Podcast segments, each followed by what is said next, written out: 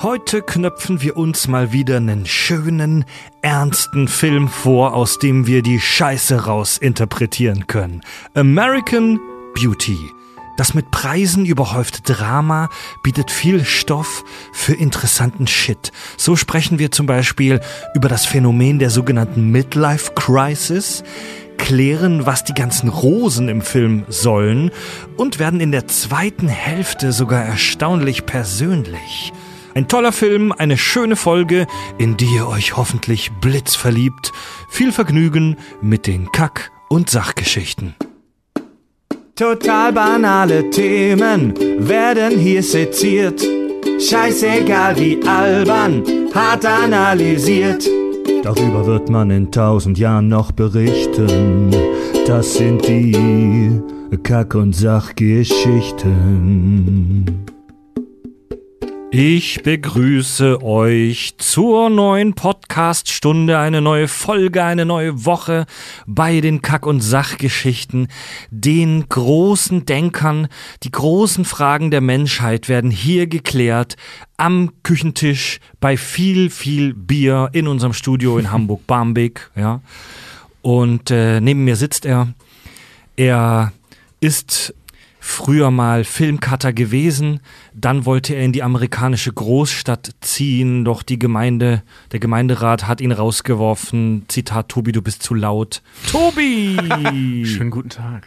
Ja, Richard war früher Fotograf und äh, hat bei einem Cheerleading-Contest mitgemacht.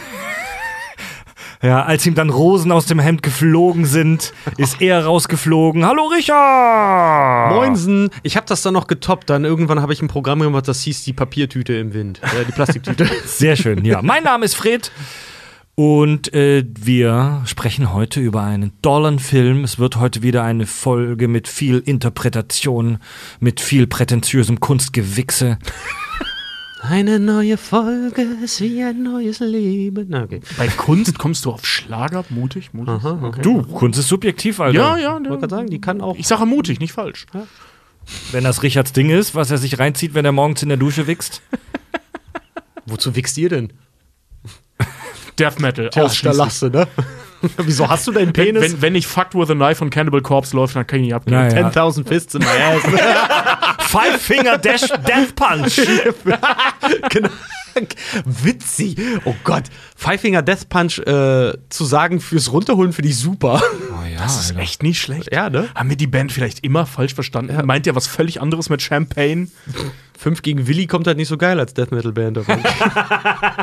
Five Against Willy. Ist ja voll die geile Death Metal Band. Ich finde den Titel für eine Metalband nicht schlecht. Five Against Willy. Five versus Willy. Geil, Alter. Das finde ich echt nicht schlecht. Merken, merken, merken. Merken, Und ja. liebe Hörerinnen und Hörer, nicht klauen. Ihr habt es Ja. zuerst bei uns gehört. Wir sprechen heute über den Film American Beauty. Tobi, kommt ein Alien auf die Erde, unwissend und völlig äh, nackt in Bezug auf die irdische Popkultur. Wie würdest du einem Alien beschreiben, was ist American Beauty? American Beauty ist ein US-amerikanischer Spielfilm vom Regisseur Sam Mendes. Richard, hör auf mich nachzumachen. Ich kann es so mitsprechen, das ist großartig.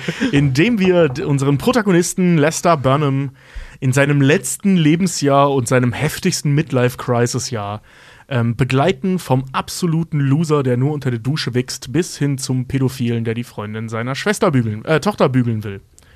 Und dann erschossen wird. Ja, oh, Schön gespoilert, ja. großartig. Ja, Alter, das sagt er am Anfang des Films, dass er sterben wird. Ja.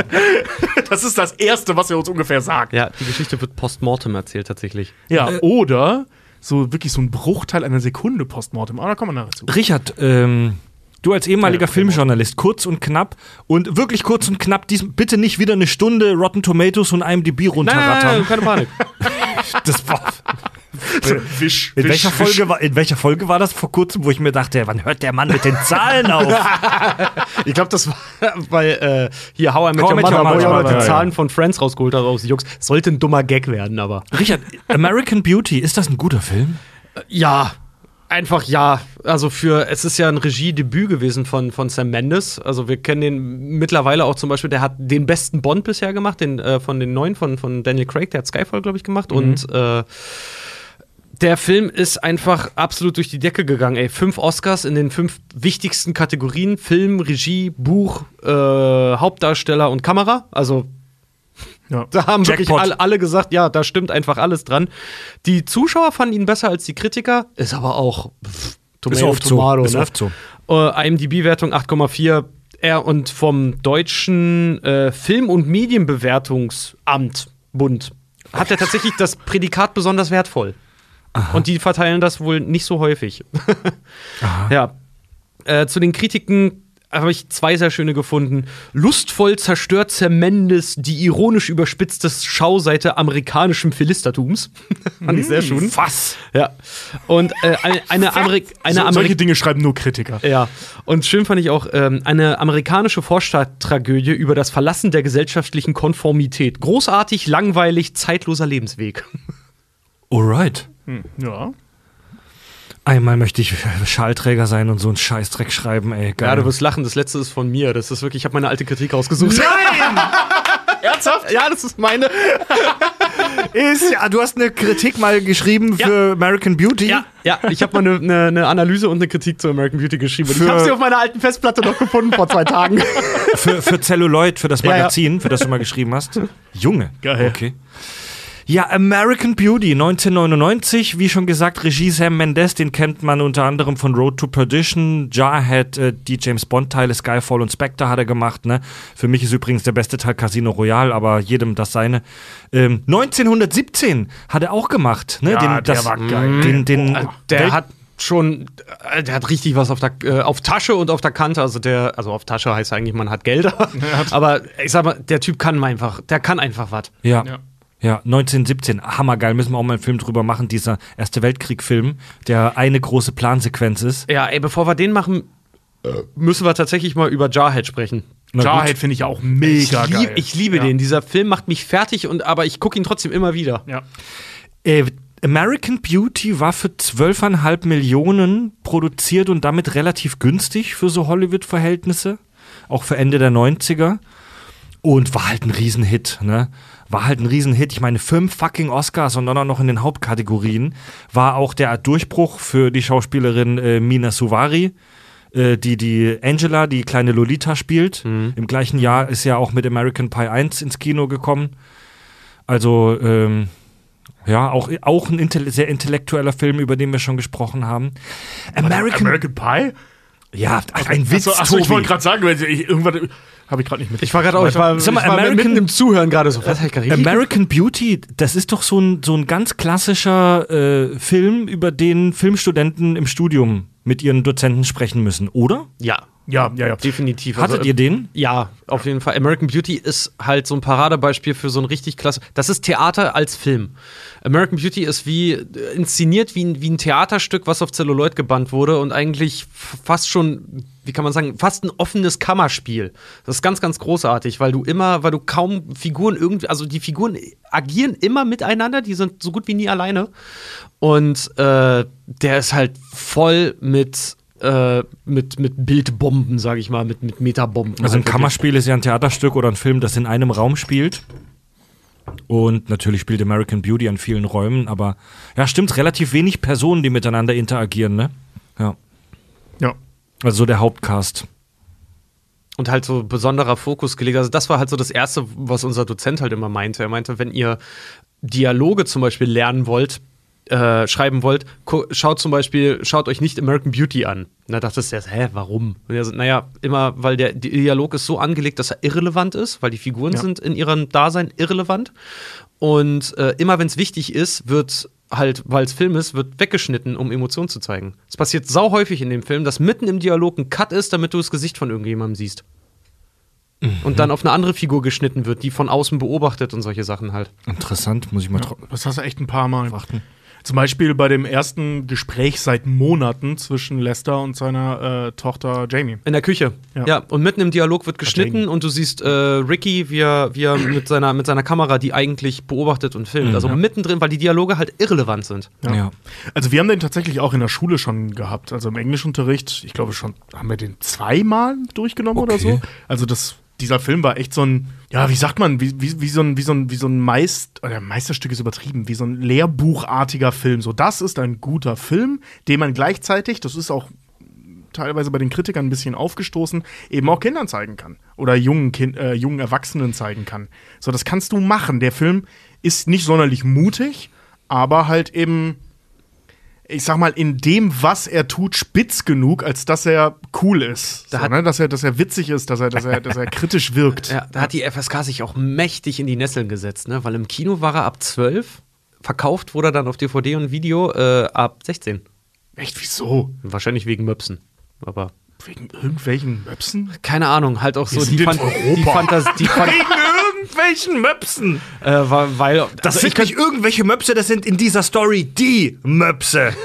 Ja, gut, und die seiner Tochter. Ja, ich habe noch eine Analyse dazu, kommen wir gleich zu. Zu Möpsen? ja, natürlich. Fantastisch. Stimmt, die Tochter zeigt auch die Möpse. Aber das gehört, jetzt- das gehört jetzt nicht zum Thema. Das soll, jetzt, anderer Podcast. das soll jetzt nicht Thema der Folge heute sein. Ja. Herzlich willkommen, Kack- und Sachgeschichten, der Männer-Podcast. Ja, genau. Wo, in welchem Film sage ich welche Möpse? genau. Heute American Beauty. Schöne Möpse. Ja, weiter. Minderjährige Möpse, zumindest in der Story. ja, ja. ja. Äh, nee, aber ähm, was wollte ich gerade, was wollte ich gerade sagen? Ich weiß nicht mehr, was ich sagen wollte. Siehst du, Möpse bringen mich immer aus dem Konzept. Ja, weißt du, perfekter Stichwort. Dann gehen wir mal direkt in die Handlung rein. Durch das Analysieren der Handlung arbeiten wir ja auch häufig die spannendsten Diskussionen über einen Film heraus. Die Geschichte wird erzählt von der Hauptfigur Lester äh, Burnham, der Kevin Spacey. Äh, Wie ihr schon berichtet habt, wird die Geschichte postmortem erzählt. Also wir, er ist praktisch schon tot. Das wissen wir nicht. Das wissen wir nicht. Das kann auch sein, dass sie so, so, so, so ein Bruchteil einer Sekunde prämortem erzählt wird. So, ne? okay, Also okay, diese, diese, okay. diese letzte Sekunde, wo das Leben abläuft. Die berühmte, ja genau, die berühmte letzte Sekunde. Ja, aber egal. also er sagt, er sagte am Anfang, in weniger als einem Jahr bin ich tot. Genau. Natürlich weiß ich das jetzt noch nicht. Ja. Und der Lester Burnham, der Mr. Burnham, der Kevin Spacey, lebt in einer typischen amerikanischen Vorstadt. Und eigentlich hat er alles, was man sich wünscht. Er hat ein schönes Haus, eine ruhige Nachbarschaft, Frau und Tochter. Aber er hasst sein Leben. Sein Job ist öde. Er arbeitet als Redakteur in irgendeinem scheiß Zeitschriftenverlag. Weiß man, über was er schreibt? er schreibt, er macht, ähm, macht er das- setzt die Werbeanzeigen.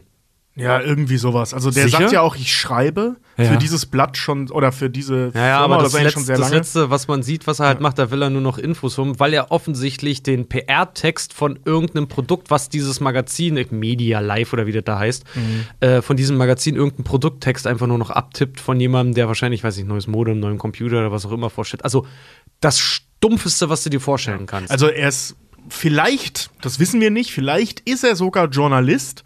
Und wenn, dann Ja. ist das echt das Abstellgleis Ja. für so fühlt jemanden, es der sich schreiben an. kann. Ja, ja. So fühlt es sich hier in an. diesem Großraumbüro, wo er, das ist, der macht wirklich die, die Hiopai-Arbeit, Ja, da, ja. die Billo-Arbeit. An dieser Stelle, also wo, wo man seinen Job kennenlernt, ist so eine geile Szene, wo sein Chef zu ihm ankommt und sagt, Lester, haben Sie eine Minute für mich? Und er so richtig ekelhaft aufgesetzt da sitzt, für Sie, Brad, sogar fünf. und siehst so, boah, Alter, ist der in einer Sackgasse gelandet, dass der so reden muss mit so einem Pisser. Dieser Brad, der wird dann direkt als so ein richtig ekliger, schmieriger Pisser etabliert, ne? Und dann muss er so suffisant antworten. Für Sie, Brad, sogar. Ja, dieser freundliche Smalltalk, obwohl du dem gegenüber einfach nur sagen möchtest, halt die Schnauze, lass mich in Ruhe. Ne? Seine Frau ist mittelmäßig erfolgreiche Immobilienmaklerin, eine überspannte und gestresste Zicke. Äh, äh, und das Schlimmste beim Essen will sie immer Fahrstuhlmusik hören. So eine Bilderbuch-Karen, auch das ist mir heute erstmal aufgefallen, Alter. Dieser Haarschnitt, leck mich am Arsch, wer hat die hochtupiert? Ey, das ist echt so übel. Aber auch eine geile Einführung dieser Figur. Ne? Man sieht sie ja draußen Rosen schneiden. Ähm, und dann sehen sie, wie die Farbe äh, des Griffes der Gartenschere zu ihren Schuhen passt. Das ist kein Zufall. Ja, so richtig riesig. Da weiß richtig Bescheid. Das ist kein Zufall. Also Spießertum äh, auf die schlimmste Art und Weise. Ja. So, also es gibt ja auch nettes Spießertum, das viele von uns sich vielleicht auch wünschen, aber so wie die will man nicht werden. Ja, Ja. Also von außen vielleicht schon. Das sagt er ja nachher auch, ne? Also wir sind nach außen hin, wir sind ein PR-Gag, sagt er ja. Äh, So, weil nach außen hin ist das optimal. Die haben ein wirklich geiles Haus, einen wirklich schönen äh, äh, Garten. Die haben offensichtlich Geld. Ich meine, die haben 4000 Dollar Sofa da stehen. Ähm, also, Was bezogen ist mit italienischer Seide. genau, ja. Also die, die haben Kohle, so, ne? Ähm, alles läuft super. Die haben eine, eine, eine Tochter, die offensichtlich, ähm, ich sag mal, nicht so kacke ist, auch wenn sie es selber so sieht, aber es wird ja auch gesagt, sie ist ein typischer Teenager. Aber ich meine, sie ist Cheerleaderin und so weiter, ne? mit dem beliebtesten Mädchen der Schule da irgendwie befreundet. Ähm, von außen betrachtet Ja. führen die ein geiles Leben. Aber sie selber im Inneren ertrinken in der Tristesse ihres Daseins. Die, Genau. die Tochter ist ähm, voll, volle Kanne Pubertät und hasst sich selbst und die Welt und ihren Vater und ihre Mutter und lehnt ihren Vater auch als Vorbild komplett ab. Sie findet, ihr Vater ist ein Schwächling und ein Vollpfosten. Und wir erfahren so zwischen den Zeilen, dass der Vater und die Tochter wohl mal ein gutes Verhältnis hatten, aber seit Jahren keine Connection mehr zueinander haben. Das ist geil, wenn sie zu einem Cheerleader-Auftritt fahren. Sie hasst mich. Nein, sag sowas nicht. Deine Tochter hasst dich doch nicht. Sie hasst dich auch. Aber Der, der sagt das ja ganz am Anfang, wo er so auf das Auto zurennt, weil ähm, die Frau zu spät zur Arbeit kommt und sie ihn halt eben mitnehmen muss. Auch wieder ein sehr schönes Bild, so. Ne? Er fährt nicht mal selbst, obwohl er ein Auto hat, wie Ja. wir erfahren. Aber natürlich wird er gefahren, hinten in der letzten Reihe so zusammengekauert. Und ähm, seine Off-Stimme sagt dann ja auch: Beide, meine Tochter und meine Frau, ha- halten mich für einen Versager. Ja, und, und wissen Sie was? Sie haben recht. Alles ist scheiße, alles ist öde und scheiße. Sein Höhepunkt des Tages ist, sich morgens in der Dusche einen zu wichsen. Ja. Und also ich muss ehrlich sagen, ich finde die erste Viertelstunde ein bisschen überspielt, so von den einzelnen Charakteren, auch von Kevin Spacey. Ähm, weil der hat so eine übertriebene Körperhaltung, wie er da am Tisch sitzt. Ja, voll geil. Er sitzt, es ist sehr effektiv auf jeden Fall. Er sitzt da am Tisch beim Abendessen und hat so eine Körperhaltung so richtig nach vorne gebeugt, runterhängend, wie so ein schlaffer Sack. Ey, wie ein, ein Schluck Wasser in der Kurve. Ich sag dir aber, solche Leute gibt's. So, Ja, natürlich, so klar, schlimm na wie klar. das leider ist, es gibt genau solche Leute und ich habe mich immer gefragt, weil wir kommen langsam in das Alter, wo ich mich selber auch immer frage, also als Teenager immer gefragt habe, wie können Menschen so werden? Langsam komme ich in das Alter, wo ich sehe, wo mich auch immer auch Leute Kinder kriegen und sowas, wo du langsam feststellst, okay, ja, das ist so ein Evolutionsprozess offensichtlich. es ist wichtig, das zu erkennen und sich aktiv dagegen zu entscheiden, weil sonst saugt dich das, glaube ich, einfach ein. Aber spannend, wie wir da unterschiedliche, ähm, ich sag mal, Geschmäcker haben. Ich finde gerade die erste Viertelstunde finde ich das Stärkste an dem Film. Echt? Mir war ja, die weil bisschen- das so lächerlich mir, überzeichnet mir war die ist. zu over the top Nee, ich find das-. Gerade das finde Ja. ich Ich finde das großartig auch. Ich gehe da voll mit mit Tobi, weil diese alleine diese Dinner-Szene am Anfang, wie die an diesem an diesem nierenförmigen Tisch halt sitzen mit diesen mit diesen absolut äh, über überpolsterten Essstühlen, auf denen die da sitzen und dieses ganze Haus und alles, dieses ganze Dekor sieht aus wie aus dem Katalog. Es ist alles perfekt. Außer die Menschen, die es bewohnen. Und ähm, jetzt, äh, viele Kritiker sagen da ja auch, ja, das ist so möchte gern, bla bla, der Film drückt dir seine Symbolik ins Gesicht. Ja, finde ich voll geil. Ja. So, also, das muss man vorne wegstellen. Ne? Ein Meisterwerk in Sachen subtile Symbolik ist der Film null. Nee, Ja, ja. Der ballert Ja, ja. dir das ins Gesicht. Ja, das wird teilweise sogar ausgesprochen. Ja, ja. Ja, Und, ja, vor, ja. und vor allen Dingen dieses, gleich so, du, du weißt halt schon, wo die Reise hingeht, wenn du das siehst, weil in Amerika gibt es ja diesen äh, Wortlaut der Nuclear Family, Ja. ne, wo Papa wirklich schön im Polunder und so wie er halt auch im Hemd dann am Thanksgiving so richtig den dicken Truthahn zerschneidet und alle gucken in die Kamera und machen hey. Also ne? die, die Stereotype amerikanische Familie. Genau, nennt man in den 50ern. Genau, und da gab es so Werbefotos früher von und dann nennt, man nannte das immer Nuclear Family, weil halt alle strahlen. Ja. So. Und das halt zu sehen, dass dieses, dieses Ideal absolut weltfremd ist und teilweise sogar toxisch, weil Menschen können. Das, das geht einfach nicht. Du kannst nicht, du kannst nicht sagen, du bist glücklich, nur weil du Punkte auf deinem Leben halt abgehakt hast. Aber da kommen wir gleich noch Da zu, zum noch Thema, nach. zum Ja, Thema ja. Midlife Crisis und so. Also wir sind in dieser Situation jetzt und alles ist blöd und öde und scheiße und ja, und jetzt passieren zwei Dinge in der Handlung, die alles verändern. Erstens, ich zähle sie erstmal auf. Erstens, äh, Mr. Burnham, der Lester. Können wir ihn bitte Lester nennen? Ich finde das mal so Mr. Mr. Burnham. So der Mr. Name ist so Burnham, das ziehe ich jetzt absichtlich wegen Richard durch. Lester Burnham lernt Angela kennen, die kleine, versaute, hübsche Lolita-Freundin seiner Tochter. Und das zweite Event Im Nachbarhaus zieht eine neue Familie ein mit dem etwas seltsamen Teenager Ricky Fitz. Und diese beiden neuen Variablen in der Gleichung verändern alles. Und äh, ich, will, ich will gar nicht chronologisch durch den Film gehen, sondern Tobi noch ein drittes? Ja, er, er wird gefeuert. Oder er soll gefeuert werden. Ja, da kommen wir noch, kommen wir noch Okay. gleich hin. Ja, ja. Und äh, Spoiler ahead. Der, ja, okay, ich muss auch sagen, der Film ist von 99.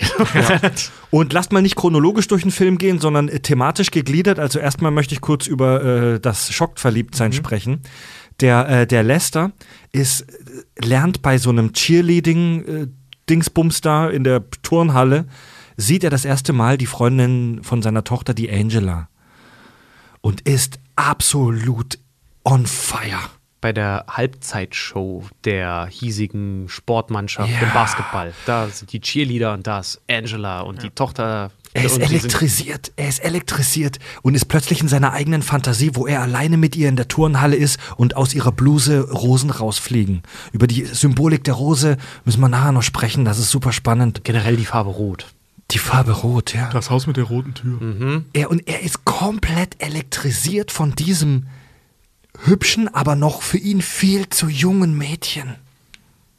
Ja. Ja. Da brodeln auf jeden Fall die Säfte bei dem. Das siehst du doch richtig. Also, bei Kevin Spacey mag man sagen, was man möchte. So, ich habe es jetzt einmal angesprochen, damit lasse ich das für heute. Aber leck mich am Arsch, der Mann kann Schauspielern. Ja, das, Ja, ja. oh, das ist wirklich Also wahr. über halt die, die, Fresse, ähm, ey. Es ist Also, großartig. Um es gleich zu sagen, um die Kontroverse rund um Kevin ähm, Spacey sprechen wir heute nicht. Ähm, das ist heute nicht Thema, wir sprechen heute über den Film. Und Ke Kevin Spaceys Leben, Lesters Leben ist nicht mehr dasselbe, nachdem er dieses Mädchen da gesehen hat. Er bringt sich plötzlich wieder in Form, er beginnt Sport zu machen ähm, und entdeckt eine komplett neue Lebenslust. Weil er hat ja auch, wenn ich mich recht erinnere, er hat mitgekriegt, dass die Angela sagt, oh, wenn er was für seinen Oberkörper tun würde, dann wäre er ein heißer Typ, so sinngemäß. Ich wette, er hat einen Wahnsinnsschwanz. Sagt sie. Richtig. Ja. Und genau, und das hat er mitgekriegt, Ja. dass Sag- sie das sagt. Sagt sie, Tobi. Ist richtig. Ja, sorry, aber wir wollen nicht über diesen Kevin Spacey-Geschichte. Äh, Nein. Nein, nein, nein. Und ich will das kann gar nicht auf, wissen. auf der anderen Seite kann ich mich nicht sehr gut in diesem knappen Outfit vorstellen, wie sie das halt auch sagt, mit diesem Höschen an und so. Ja, Die, Tobi, die, so bist du. die, die, die Angela ist halt so ein richtiges freches kleines Früchtchen, würde ich mal sagen. So eine Lolita. Ja. Ne? Die es auch darauf anlegt, eindeutig, dass man sie geil findet. Ja. Also es wird sie auch nicht müde zu erwähnen. Wie gesagt, dieser Film ist alles andere als, sub- als subtil. Was halt witzig ist, weil ich weiß auch, als ich den Film das erste Mal gesehen habe, da ging es mir einfach nur auf die Eier. Jetzt mittlerweile mit Anfang 30 stehst du da. Ja, na klar, Mädchen, komm jetzt hier mal. Ja, ja, ist genau, schon, genau. ist schon Laber richtig, natürlich. Der Fotograf, der regelmäßig für Dings fotografiert, na klar, konntest du nicht abweisen, ne? Ja, der Typ holt da einfach sein, ja, natürlich hat er den Schwanz einfach rausgeholt. Komm, erzähl mal mehr, komm. Dein Leben ist so viel spannender als das von allen anderen. Wie kommt es nur? Ja, äh, Ja, äh, gut, ja, später kommt ja raus, dass das alles nur dummes Gelaber ist, ne? aber das ist Und- äh, tatsächlich als Jugendlicher, als ich den Film zum ersten Mal gesehen habe, habe ich es nicht geschnallt. Das war für mich echt eine Überraschung, Ja, für mich dass sie auch. gelogen hat. Wenn du den Film als Erwachsener guckst, ist das so schnell, so klar, weil genau so eine Scheiße erzählen Teenager, um sich spannend zu machen. Ja. Ja, sie will sich unbedingt immer spannend machen, bezieht ihr, ihr Selbstwertgefühl von außen und verkauft sich als äh, verkauft sich als eine kleine Nutte, muss man leider so sagen. Sie zieht Selbstwertgefühl daraus, dass andere denken, boah, die hat ja alle gefickt.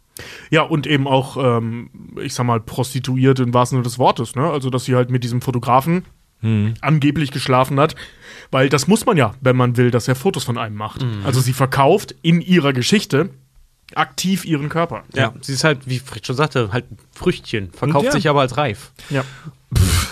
Ja, Nicht schlecht. Und ne? nicht schlecht, Richard. Oh, Chapeau, Chapeau. Jetzt, jetzt wurde Richard seine alten Texte ausgegraben und dann hat er festgestellt, Mensch, ich kann ja mal was. Ohne Scheiß. Ich habe ich hab heute meine, meine Bewertung und mein, mein Shit davon gelesen und saß irgendwie da, ist gar nicht mal so schlecht, kann ich alles übernehmen. Da stoße ich doch mal glatt mit meinem Rotweinglas drauf an.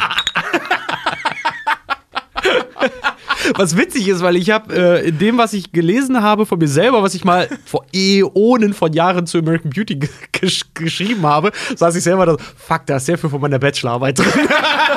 was so Analysen und Co. angeht. Also Lesters Leben st- steht auf dem Kopf. Er entwickelt neues Selbstbewusstsein ähm, aus dieser kurzen Begegnung und äh, beginnt Gras zu rauchen. Weil der Nachbar, der Ricky Fitz, ihm Gras verkauft Ich hat. zitiere, das ist Ricky Fitz. Aber mal, so geil, mal, mal ohne Witz, ne? Ich habe mir den Film halt heute auch nochmal gegeben und er will dann äh, bei Ricky ja, glaube ich, eine eine Unze, nee, nicht eine Unze, eine Unze ist, ist riesengroß, aber auf jeden Fall, er will richtig, er will halt viel Gras kaufen und er kriegt dann von ihm wirklich wie so ein Kopfkissen, wie so ein kleines Kopfkissen voll Gras dann halt irgendwie für ihn für 300 Dollar, wo der echt da sitzt, Alter, nimm das, das ist für 300 Dollar ist das viel Shit, Mann. Aber das ist, das ist aber nicht das Ultrazeug aus den Laboren. ja. Das dann 2000 Dollar für so einen kleinen Haufen kostet. Ich habe kurz nachgeguckt, eine Unze sind äh, 30 Gramm. Ah, okay. Ach so, ja, dann ist es wahrscheinlich wirklich eine Unze. Ja. Nee, das muss ja mehr sein als eine Unze, was der da in der Das hat. ist sehr viel mehr als eine Unze, was der da bekommt für 300 Dollar. Ach so, Also- und das weißt du so genau, wie viel Gewicht das Gras da hat? Vom Gucken? Ja. Wie viel Gewicht das Gras? Ja, ist immer noch die Frage, wie viel Luft drin ist und so. Also Fred kennt sich da besser aus als ich. Kurzer, Dis Kurzer Disclaimer an der Stelle, wir haben selbstverständlich keine Ahnung, Nein. Nee, nee. wie, wie viel Gras wie Nein, nein, wir schieben uns hier den schwarzen Peter gerade gegenseitig zu. Das ist mein Gras in Zucker. Vielleicht. also, äh, die zweite Variable, die die Handlung hier ins Eskalieren bringt, ist der Nachbar Ricky Fitz. Super spannende Figur, ne? Äh, seine Mutter ist geisteskrank oder dement, so richtig erfahren wir das nicht, aber irgendwas stimmt mit der nicht. Die ist innerlich tot. Ja. Die ist nicht, nicht krank oder irgendwas. Du hast doch gesehen, mit was für mit dem Colonel, mit Colonel Frank Ja. Fitz verheiratet ist seit Jahren. Die, die ist innerlich, die ist, die ist Ja. ein wandelnder Geist, die Frau. Also die scheint aus irgendwelchen Gründen ganz furchtbar, weiß ich nicht, traumatisiert zu sein Hm. oder so. Also sie ist ja, die ist ja fast apathisch. Die, Ja. wirkt, die wirkt dement, die wirkt tatsächlich, sie ist jetzt keine alte Frau, also Mhm. ich sag mal so, wie alt wird die sein? 60 Jahre, also 50, 60, so um den Dreh. die, die, hatten noch, glaub, die ehrlich- hat einen 18-jährigen Sohn. Ich glaube ehrlich gesagt nicht, dass die dement ist. Ich glaube, die ist einfach gebrochen. Ja, wir wissen keine Details Wissen über sie. genau, ja, aber ja, glaube ich auch. Der ich glaube, Vater, von dem, von den Menschen.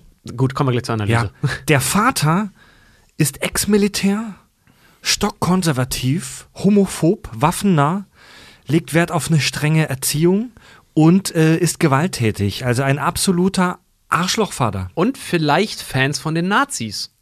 Er hat Vielleicht. einen Nazi-Teller bei sich zu Hause, den er sammelt. Ja, das okay. Nur weil man irgendwelche Nazi-Relikte zu Hause hat, heißt es nicht, dass man äh, rechtsradikal ist oder Nazi ist. Ja, aber gut, er hat auch ja. haufenweise äh, Waffen, also so wie es halt aussieht. Also klar, wie du sagtest, er ist waffennah, aber man sieht halt auch Bilder von so alten Waffen, von denen ich kenne mich damit jetzt leider nicht aus, aber man noch denken könnte, okay, vielleicht sind das irgendwelche alten restaurierten Waffen aus dem äh, Bürgerkrieg oder irgendwas aus dem amerikanischen. Ne? Und alleine, dass er diesen Nazi-Teller halt irgendwie hat, also von dem, wie konservativ und wie sehr der verbandelt ist in, im Militär. Warum sollte man so einen blöden Nazi-Teller haben? Weißt du? Ich verrate euch jetzt ein Geheimnis, das tatsächlich nur wenige Menschen wissen. Ich habe auch einen Nazi-Teller. Äh, ich habe einen kleinen Teller, so wie so ein kleiner Essteller, den hat mir meine Oma mal gegeben. Und da ist hinten ein Hakenkreuz mit Reichsadler drauf. So ein Relikt, ist aus irgendeinem Krankenhaus wohl. Sogar noch ganz gut erhalten. Und den, der liegt bei mir zu Hause irgendwo im Schrank. Und ich heb den auf mit in der Hoffnung, dass ich den in 10, 20 Jahren oder noch später irgendwie teuer verkaufen kann. Achso, ich dachte, dem willst du irgendwann mal deine Affäre zeigen. Ne? Aber den Loszuwerden, oder? Nee, ja, Mann. den finde ich spannend, weil es so ein Relikt aus einer anderen Zeit ist und auch dieser das Verbotene halt. Ne? Ich habe äh, geguckt, es ist nicht verboten, dass ich den besitze. Ich kann ihn sogar verkaufen, es ist legal. Ja, also das ist nichts Verbotenes. Ich wollte damit nur sagen, ähm, es ist es heißt nicht, dass er Nazi ist, nur weil er Nazi-Teller hat, aber der Filmemacher wird schon wissen, warum er uns den Nazi-Teller zeigt, den der Typ im Waffenschrank hat, ne? Ja, aber das muss tatsächlich nicht unbedingt bedeuten, dass er jetzt ein großer ähm, Rechtsradikaler ist, Mhm. sondern das kann zum Beispiel auch bedeuten, und das ist jetzt ein bisschen geistige Transferleistung, dass er Hitler-Fan ist, Mhm. ohne unbedingt ein Nazi zu sein. Wisst ihr, was ich meine? Also, dass, Ja. dass, die, dass die Ideologie, die dahinter steckt, Ja. ihm vielleicht nicht unbedingt passt, aber diese Idee des Führers, des Militarismus, das, äh, äh, oder Mhm. d- ja, die halt aufgebaut wurde im Dritten Reich, dass das spannend ist. Ich meine, das ihn. ganze Haus, wir sehen ja auch das Haus von Ricky Fitz von innen. Also das schreit ja, äh, das, schla- äh, das schreit ja äh, Disziplin und Ordnung. Genau, Ja. ja, genau, genau. Also der Vater ist ein absolutes Arschloch. Das ist ein Albtraumvater. So Ex-Militär, er stellt sich auch immer vor mit Ex-Marine, äh, US Marine Corps. Nicht, oder wie nicht er Ex, sagt. er sagt immer Colonel so und Ja, so Frank. Fitz. Frank, Colonel, Colonel, Colonel Frank, Frank, Fitz. Fitz, US Marine Corps. Ja. Und äh, sein Sohn, also die wichtige Figur hier, der Ricky Fitz, super interessanter Charakter. Er verkauft Drogen und verdient damit viel Geld, verheimlicht es aber vor seinem Vater. Und der scheint mega intelligent zu sein, der Ricky Fitz. Er kommt ähm, rüber etwas introvertiert und auch seltsam, auch weil er ständig alle mit der Videokamera filmt. Aber er ist super selbstbewusst. Er spricht immer aus, was er denkt, sagt, was er will, kennt scheinbar kein Zögern und keine Angst. Und in diesem ganzen Umfeld von Leuten, die scheinbar ihr Leben nicht mehr unter Kontrolle haben und ihr Leben scheiße finden, ist er jemand, der scheinbar sein Leben gestaltet nach seinen Vorgaben und wie er will. Geiler Typ, geiler, spannender Charakter. Ja. Wie geil ist die Szene bitte, wenn er von seinem Vater zur Schule gefahren wird? Und vorher haben wir noch gesehen, ne, in der Nachbarschaft, wo die dort sind, in dem Vorort, äh, wohnen halt auch zwei Männer, die auch ein Liebespaar sind, halt zusammen und haben dort ein Haus und einen Hund. Und die gehen halt und begrüßen die Fitzes mhm. äh, mit so einem Schlemmerkorb, scheißegal. Jedenfalls äh, entsteht da eine sehr interessante, eine sehr interessante Dynamik zwischen dem Colonel und den beiden Homosexuellen, dass er halt absolut unwillens ist und denen das auch zeigt, unwillens zu verstehen überhaupt, dass die schwul sind. Mhm. Und danach fahren die halt, äh, wird sein Sohn, der Ricky, von dem Colonel ja zur Schule gefahren und der sitzt da neben ihm im Auto und rechnet gerade aus, was seine Ausgaben sind ja. und was er eingenommen hat für den Stoff, den er halt vertickt. Also irgendwas, was mit der Welt vom Colonel absolut nicht d'accord geht. Und der Colonel ist aber so abgelenkt, dass er auf die Straße guckt, fährt. Boah, es ist echt eine Frechheit, wie ihm diese Schwuchteln das immer unter die Nase reiben, oder? Dabei sitzt sein eigener Sohn gerade da und reizt ihm unter die Nase, was er tut. Ja. Und sagt dann auch noch äh, unüberlegt, ja, die machen das halt, weil sie sich nichts schämen müssen seine, seine Haltung offensichtlich. Ja. ja, der Ricky Fitz ist ja super intelligent und das ist meine Interpretation. Der hat einen Weg gefunden, mit seinem Arschlochvater umzugehen. Ja. Der hat einen Weg gefunden, äh, wie er mit seinem Vater zurechtkommt. Er ordnet sich ihm einfach komplett unter. Also er spielt die Rolle des, äh, des Soldaten. Ja. Er spielt die Rolle des Soldaten und redet seinem Vater nach dem Mund. Er sagt, was der Vater hören will und tut so, als wäre er ein super gehorsamer ähm, wie sagt man, disziplinierter Typ. Was ich äh, sehr schön an der Szene finde, der ähm, Chris Cooper, der den Vater spielt, den Colonel Fitz, ähm, der spielt ja saugeil. So, ne? Dem kaufst du das halt wirklich ab. Ja. Und das Geile ist, ich spoiler jetzt schon ein bisschen, weil der Film an der Stelle schon ein bisschen spoilert. Wo, ähm, nachdem Ricky Fitz gesagt hat, ähm, also der Sohn, dass er glaubt, die, dass die Leute sich ähm, halt nicht verstecken sollten müssen. Ne? Und dann fragt der Vater ja nochmal nach und Ricky antwortet dann in diesem komischen Automatismus, den er sich angewöhnt hat, um seinen Vater zu befrieden. Ähm, äh, äh, äh, entschuldigen Sie, Sir, ich glaube, die sollten in der Hölle verbrennen oder irgendwie sowas. Ja, ja, ne? ja, ja. Und du siehst dem Vater an, dass diese Antwort ihm super wehtut. Weil, kurzer Spoiler schon mal, wir finden dann nachher heraus, dass Colonel Fitz höchstwahrscheinlich schwul ist. Mhm. Ich muss so. zugeben, dass mir das jetzt, ich habe den Film gestern das erste Mal seit langem wieder gesehen, oder vorgestern. Das ist mir nicht so krass aufgefallen, aber ich muss da mal drauf das achten. Ist, das, das ist, drauf, ganz, weil der Antwort das ist ganz, ganz klein, aber das ja. ist so ja. subtil ja, und so groß. Also wirklich, alle, alle Schauspieler in dem Film sind einfach sagenhaft gut. Und da hat Tobi vollkommen recht. Das ist nur, das ist, das ist das so ist leicht. ein Moment. Ja, das ist in einem Wimpernschlag ist das zu übersehen, mhm. aber es ist ganz stark. Ja, cool. also es war, es ist, also man hat so richtig das Gefühl in der Sekunde, weil der zögert ja auch, bevor er seinem Sohn antwortet, mit irgendwie, du hast verdammt recht oder sowas sagt er. Ähm, in diesem Zögern sieht man so, ich hatte ehrlich gesagt gehofft, dass meine Erziehung nicht bei dir fruchtet. Hm. So, ne? Also so diesen Zwiespalt, in dem er selber steckt. Er ist wahnsinnig homophob, aber selber höchstwahrscheinlich auch homosexuell. Mhm. Also kämpft innerlich mit sich selbst ganz furchtbar, ja. weil er will offensichtlich nicht schwul sein. Mhm. Und jetzt sagt sein Sohn beides ja, ne? Zuerst Toleranz und dann, nein, nein, nein, nein, die sollen alle in der Hölle Schwänze lutschen. So, ne? Also, mhm. so so dieser Zwiespalt ist so geil, intensiv in dem Spiel von dem Herrn Cooper. Ja, das ist Fitz, richtig geil. Colonel Fitz ist ja auch ein Paradebeispiel von übermäßiger toxischer Männlichkeit da halt Total, einfach so, ne? Ja. Auch einfach, wenn die Leute halt joggen gehen. Der sieht, sieht zwei, drei Männer zusammen joggen und sagt, was ist das für eine scheiß Schulenparade hier, während er am Wochenende seinen Wagen halt irgendwie poliert und sowas. Also, der ist ja der, der mhm. die Blaupause für den Uramerikaner quasi.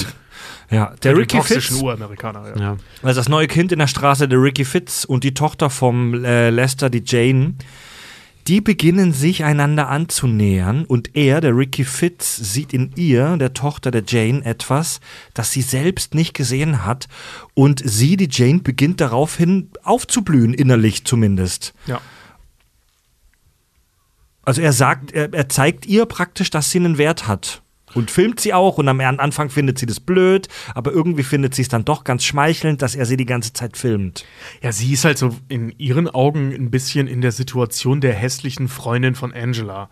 So, ne, die, das, das hübsche Mädel mit der hässlichen Freundin, was Ja. natürlich Quatsch ist. Ich meine, wir sehen sie ja und auch, dass sie bei den Cheerleaderinnen, was nun mal gerade in Amerika eine sehr oberflächliche Welt ist, äh, mitmachen darf und so weiter. Highschool generell. So. Genau, die Highschool da. Ähm, so, das ist, äh, äh, sie ist nicht hässlich. Im Gegenteil. Ne? Ähm, die Mutter sagt ja auch ganz am Anfang, legst du es an, äh, darauf an, unattraktiv auszusehen? Und sie sagt ja, ja. Super also fies, ihre ne? Mutter findet sie offensichtlich auch nicht hässlich. Sie zieht sich nur hässlich an. Und Ricky gibt ihr eben das Gefühl, dass sie über Angela steht. Ja, vor allen Dingen Ricky ist halt auch die Figur, der als einziger so richtig die Wahrheit gepachtet hat in dem Film. Und äh, in einer, äh, aus Janes Sicht, in einer Welt, wo alle um dich herum halt irgendwie auch als krank gelten. Ne? Also krank, krank erscheinen und du langsam auch so im Treibsand von diesen Menschen halt auch stehst, wie bei ihren Eltern. Das ist übrigens auch filmisch sehr schön, sehr schön dargestellt. Äh, in ihrem Zimmer. Äh, ist es halt einfach so, dass er ihr das Gefühl gibt, dass weil dadurch, dass, dass sie ja eine normale Meinung eigentlich auch von der Welt hat oder ein normaler Teenager ist, wird sie eigentlich von allen anderen drumherum, weißt du, wenn alle krank sind, aber dann sagen so, hey, du bist ja gar nicht krank, also musst du krank sein, dass sie dann halt das Gefühl bekommt, es ist eigentlich mit ihr alles in Ordnung. So, und der gibt ihr halt auch das Selbstvertrauen, dass sie auf dem richtigen Weg ist. Ähm, zu äh, Ricky Fitz habe ich jetzt noch eine Sache, bevor wir in der Handlung weitermachen. Ähm, was ich spannend daran finde, was du gerade sagtest, Fred, dass ähm, er der Einzige ist, der so wirkt, als hätte er sein Leben ziemlich genau so gestaltet, wie er es gerne hätte. Und zwar inklusive die Widrigkeiten, sein Vater, ähm, kontrollierend. So, ne? Also er kann auch mit den schlechten Seiten damit umgehen. Was innerhalb dieses, dieser Welt, die wir da sehen, total faszinierend ist, weil er der Einzige ist mit einem völlig anderen Lebensmodell. Ja. Also er ist eben nicht Vorstadt, er ist nicht der keine Ahnung, ne, der Footballer, der äh, äh, äh, mit, mit so einer Person wie Angela irgendwie bumst oder so, sondern er ist so ein richtig merkwürdiger kleiner Freak, aber der Einzige, der mit seinem Leben zufrieden ist. Ja, ja.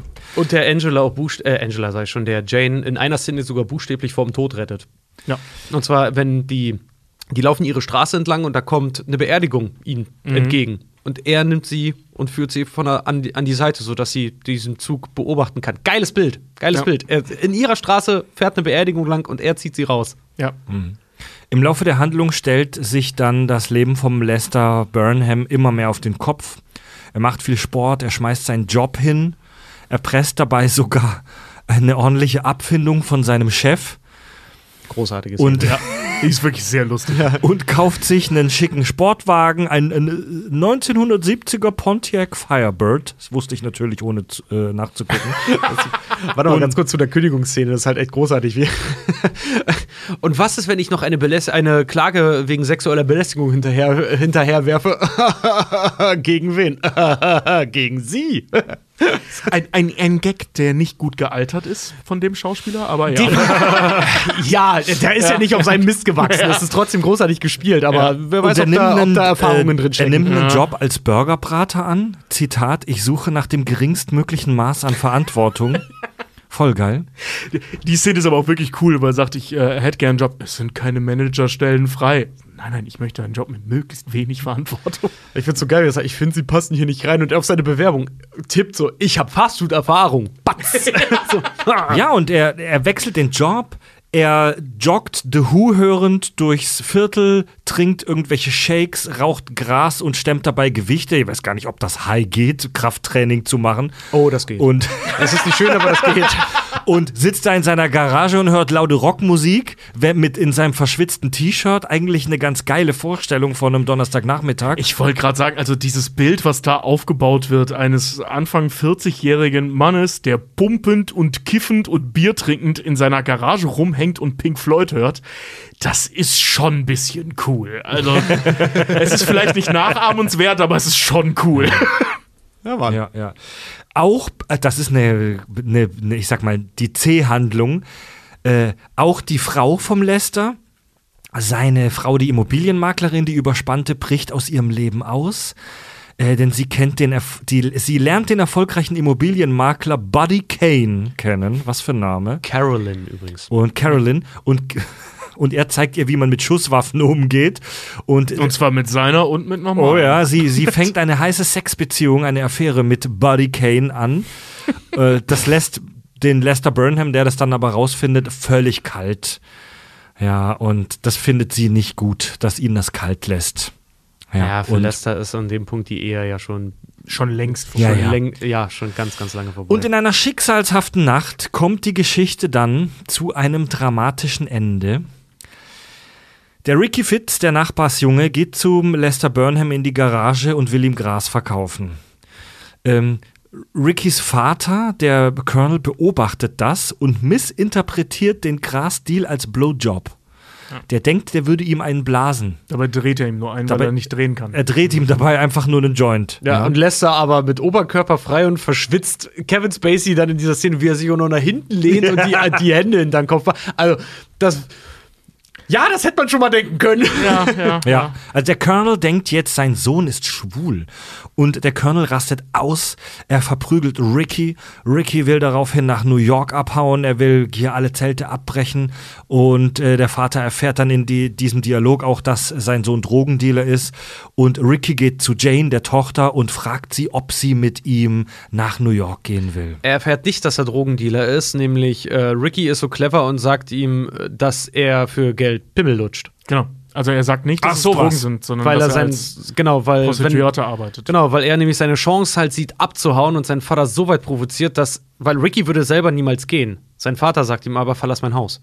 Weil er Homos so sehr hasst. Ja. Also Ja. er sagt ja so, äh, den wunderschönen Satz, ich habe den besten Arsch in drei Staaten. Du solltest mal sehen, wie ich ficke. Übel, ja.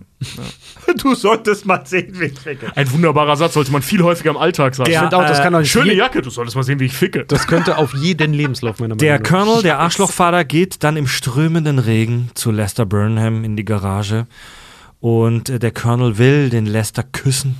Also etwas, das man, also völlig überraschend, wenn man den Film das erste Mal sieht. Und Lester wendet sich aber ab. Und ähm, der Lester Burnham, der äh, Kevin Spacey, geht dann zurück ins Haus. Und da ist die junge Angela, die hatte gerade Streit mit der Tochter Jane. Und Angela gibt sich jetzt tatsächlich Lester hin. Und sie küssen sich. Und als sie den Akt vollziehen wollen, bricht sie in Tränen aus und gesteht, dass sie noch Jungfrau ist. Also, dass die ganze Show vorher, dass alles fake war. Mr. Burnham lässt daraufhin ab von ihr. Er will sie nicht bumsen, jetzt wo er erfahren hat, dass sie Jungfrau ist. Da wird ihm, in dem Moment wird ihm wahrscheinlich auch klar, dass das alles nur äh, eine Fantasie ist, der er nachgejagt ist und wie albern das alles war. Ja, und dass sie ein Kind ist. Ja. Ja. Die Fantasiewelt bricht wirklich buchstäblich zusammen. Ja. Ja. Parallel sehen wir, wie die Mutter, die Immobilienmaklermutter, ähm, nach Hause fährt und sie ist verzweifelt, weil ihr Liebhaber mit ihr Schluss gemacht hat oder das nicht geklappt hat. Und sie hat eine Schusswaffe dabei und sagt, sie will jetzt mit allem abrechnen und Schluss machen. Sie wird kein Opfer mehr sein. Sie will kein Opfer mehr sein. Sie will jetzt abrechnen und Schluss machen mit allem.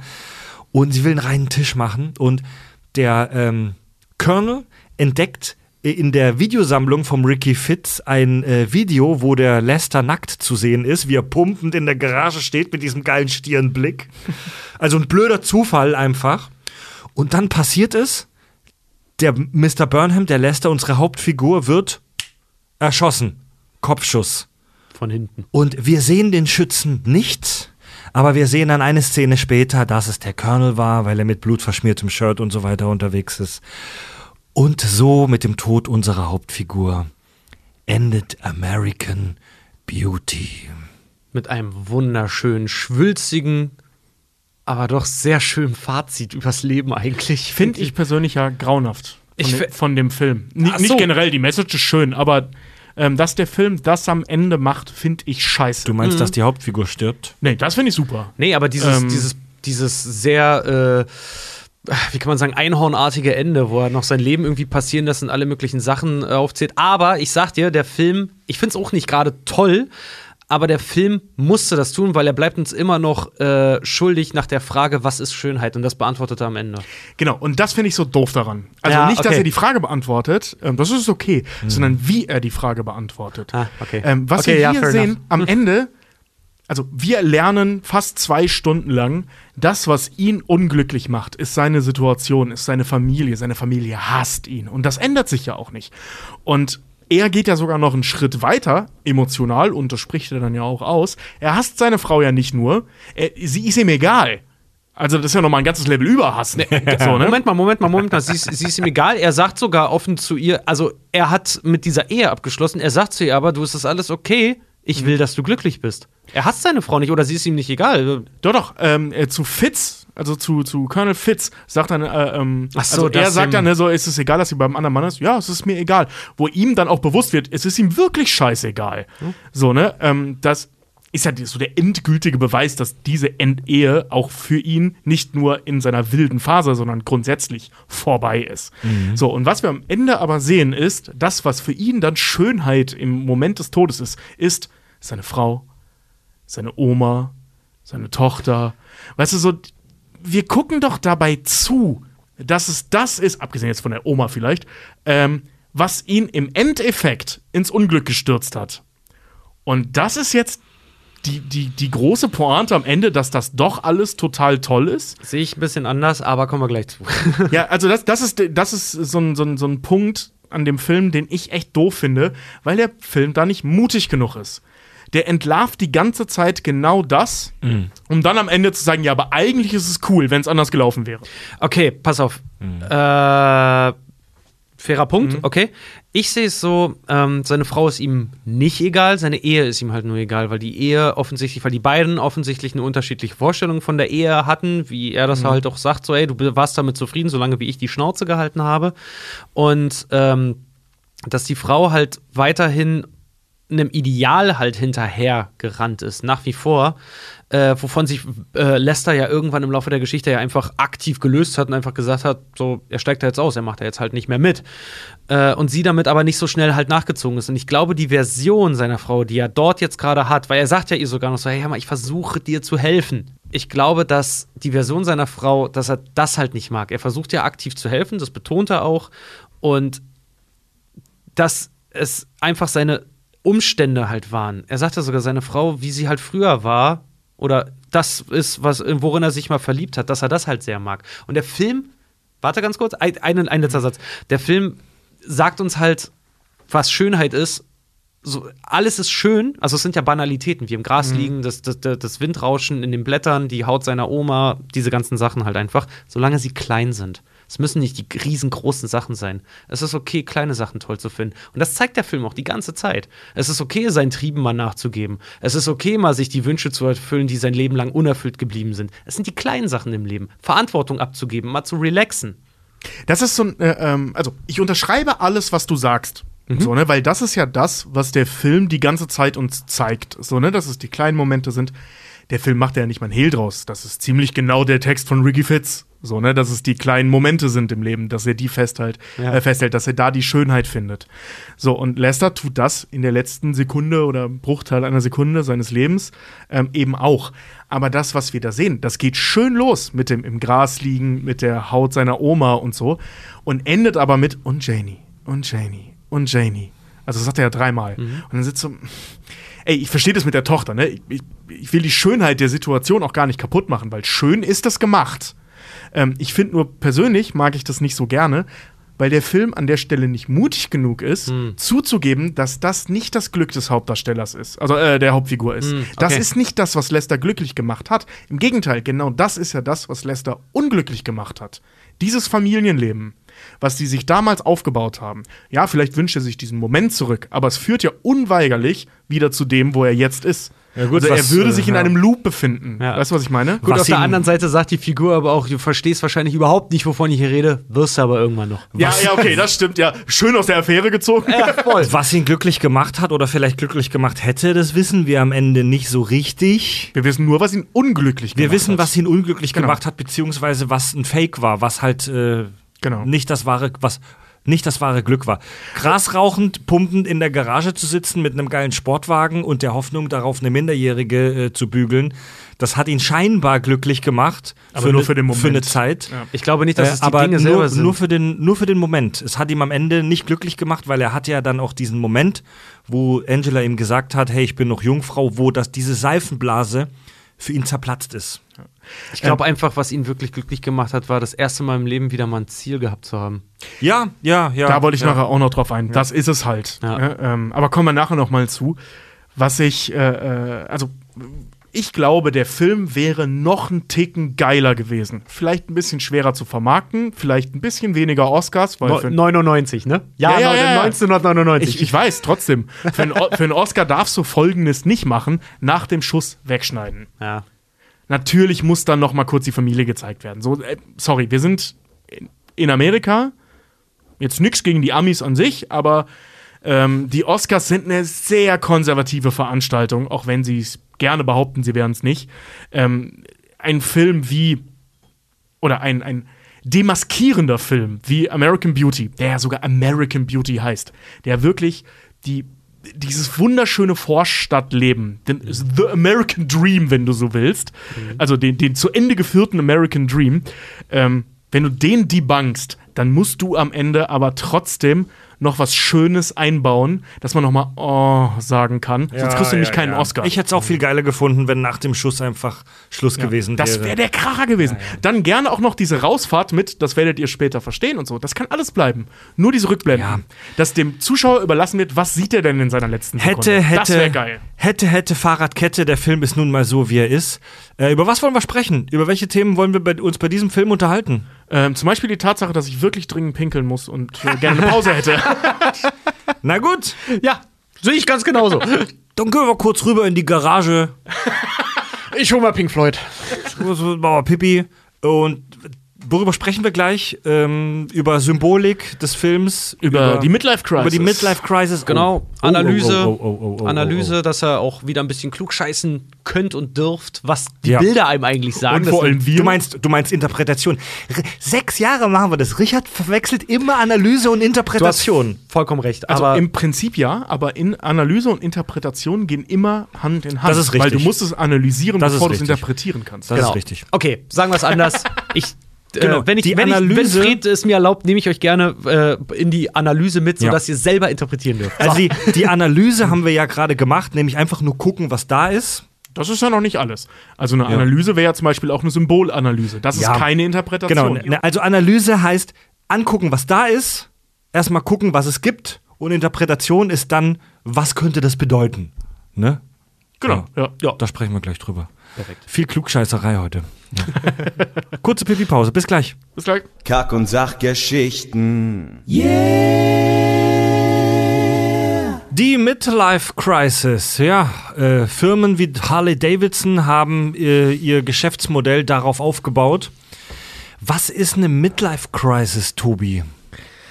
Ja, ähm, also laut Wikipedia ist äh, die Midlife Crisis eine existenzielle Krise, die als psychischer Sch- Zustand der Unsicherheit im Lebensabschnitt von etwa 30 bis 55 Jahren auftritt. Schön. Schön. Etwas weit gefasst, aber ja. Ja, Naja, wir Menschen werden heutzutage halt fast 100. Ich meine, sie Prinz Philipp, da ist 55. Midlife, es geht schon klar. ja, ja. ähm, wichtig hier zu sagen ist, das ist keine psychische Störung. So, das ist, das ist ein Effekt, sag ich mal, der auftritt oder auftreten kann. Aber es ist keine psychische Störung, weil es eben auch nur eine Phase ist, für gewöhnlich. Ähm, der Begriff kommt von dem kanadischen Psychoanalytiker Elliot Jacques. Der hat zum ersten Mal bei so einem Seminar davon gesprochen und der hat eben auch den Begriff Midlife Crisis dann halt geprägt. Und ich sag schon mal vorweg, das ist kein sonderlich gutes, äh, gut erforschtes Gebiet. Das hat viele Gründe. Zum einen, weil es halt ein bisschen irrelevant ist. Es ist halt nicht wirklich eine Krankheit. Es ist auch keine Störung oder so. Also es ist halt eine Lebensphase.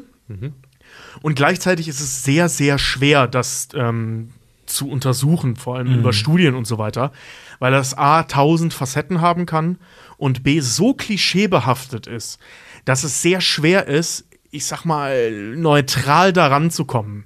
So, was ist, was zählt man jetzt alles Ja. dazu? Das Bewusstsein der Sterblichkeit, der eigenen Sterblichkeit. Genau, das, das ist so, äh, komme ich jetzt gleich zu, das ist so der Klassiker, ne? Ähm, und, und Auslöser so ein bisschen des Ganzen.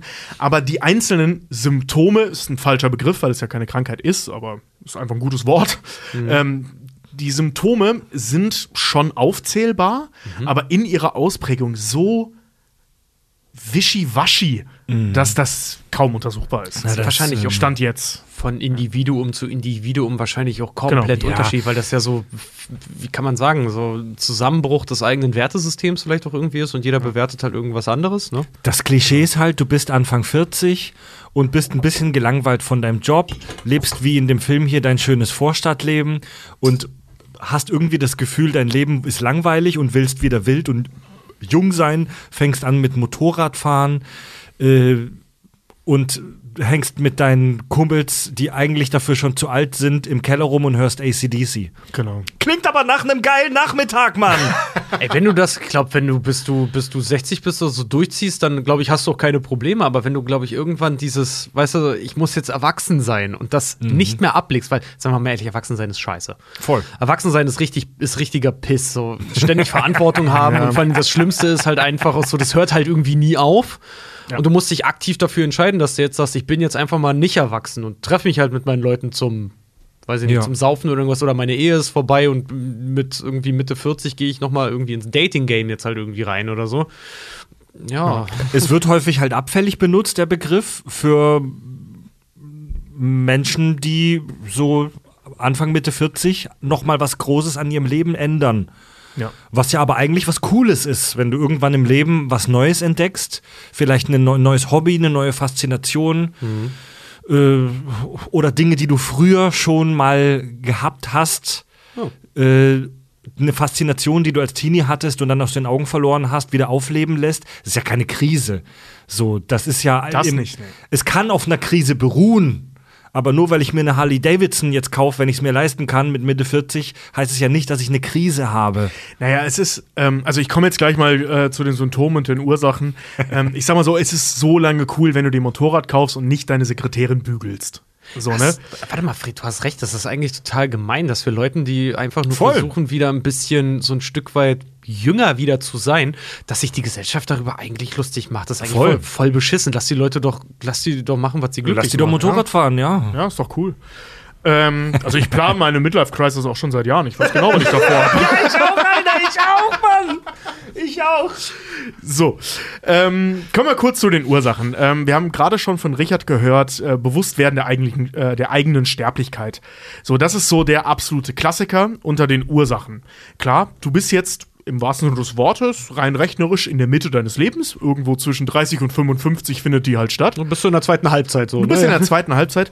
Und hier wird's ganz interessant, weil Menschen neigen dazu, und das haben wir ja schon sehr häufig besprochen, zu einem relativen Zeiterleben.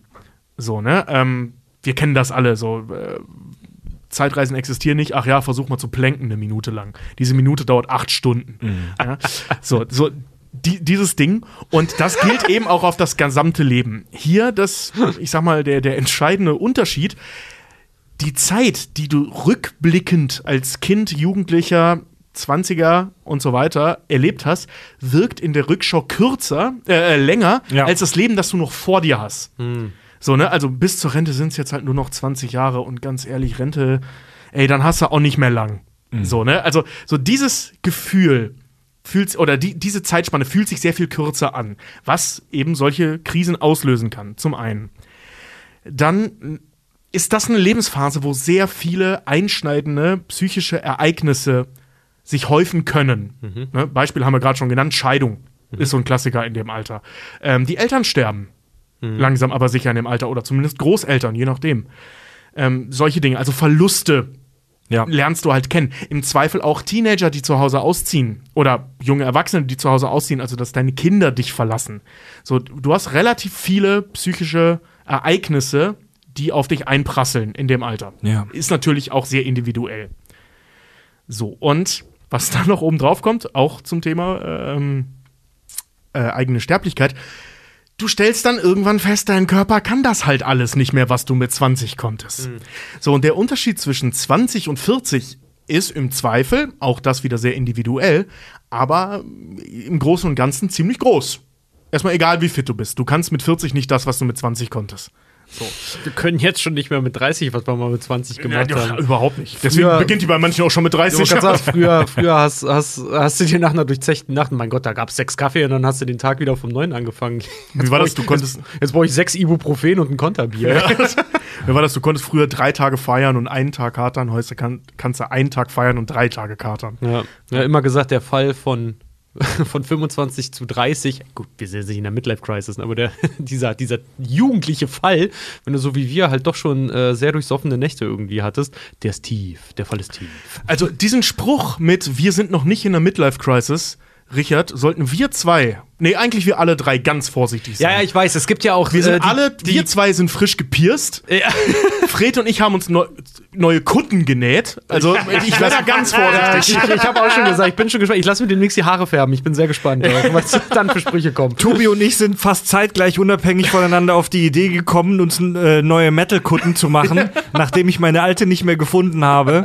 Richtig geil, Alter. Ja, also ne, vorsichtig mit der Aussage, wir haben keine ey, Midlife-Crisis. Ich muss ja aber auch ganz ehrlich sagen, ich habe so mit, äh, damals, als wir die Firma dann noch gegründet haben, war wirklich für mich auch dieser Punkt, weil du ja immer diesen Hassel hast, weißt du, musst dein Studium fertig kriegen, baust dir deine Selbstständigkeit auf oder musst einen Job haben und dann halt dieses, dieses nagende, äh, ich mach das jetzt 40 Jahre lang oder irgendwas, ne?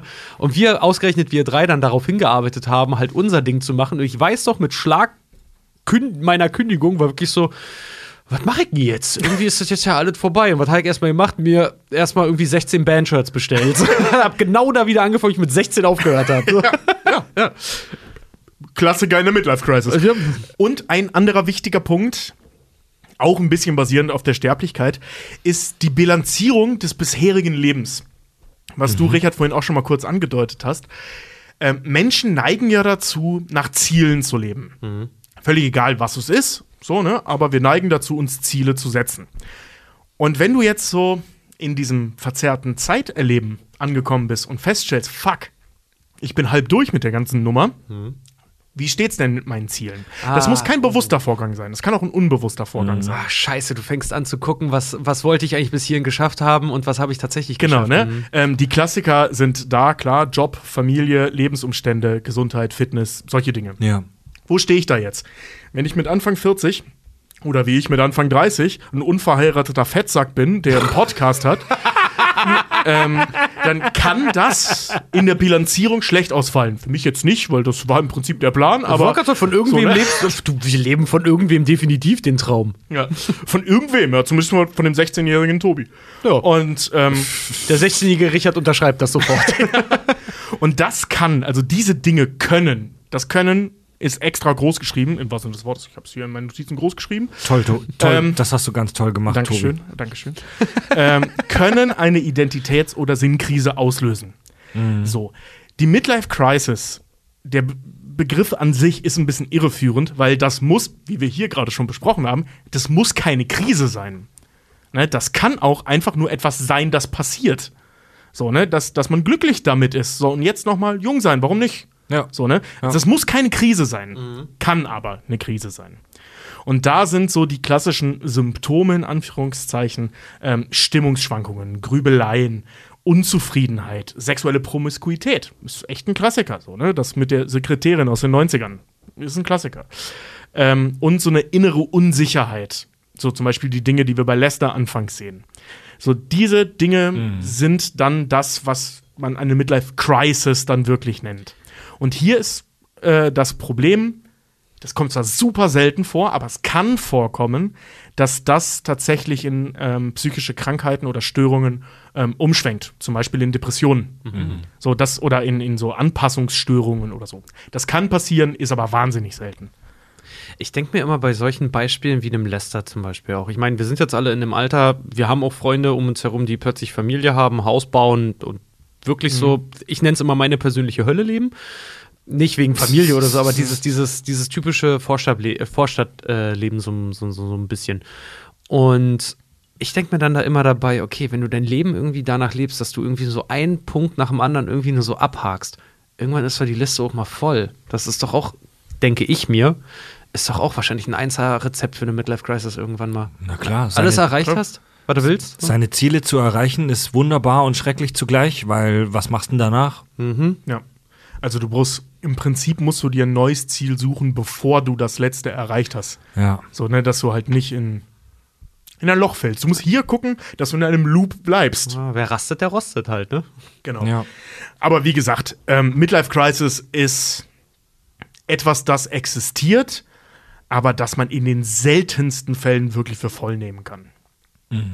Ja, super interessant, dass in dem Film hier dieses eine Ereignis, dass er eben diese Lolita kennenlernt, die Angela, ihn da so rausreißt aus seinem alten Leben.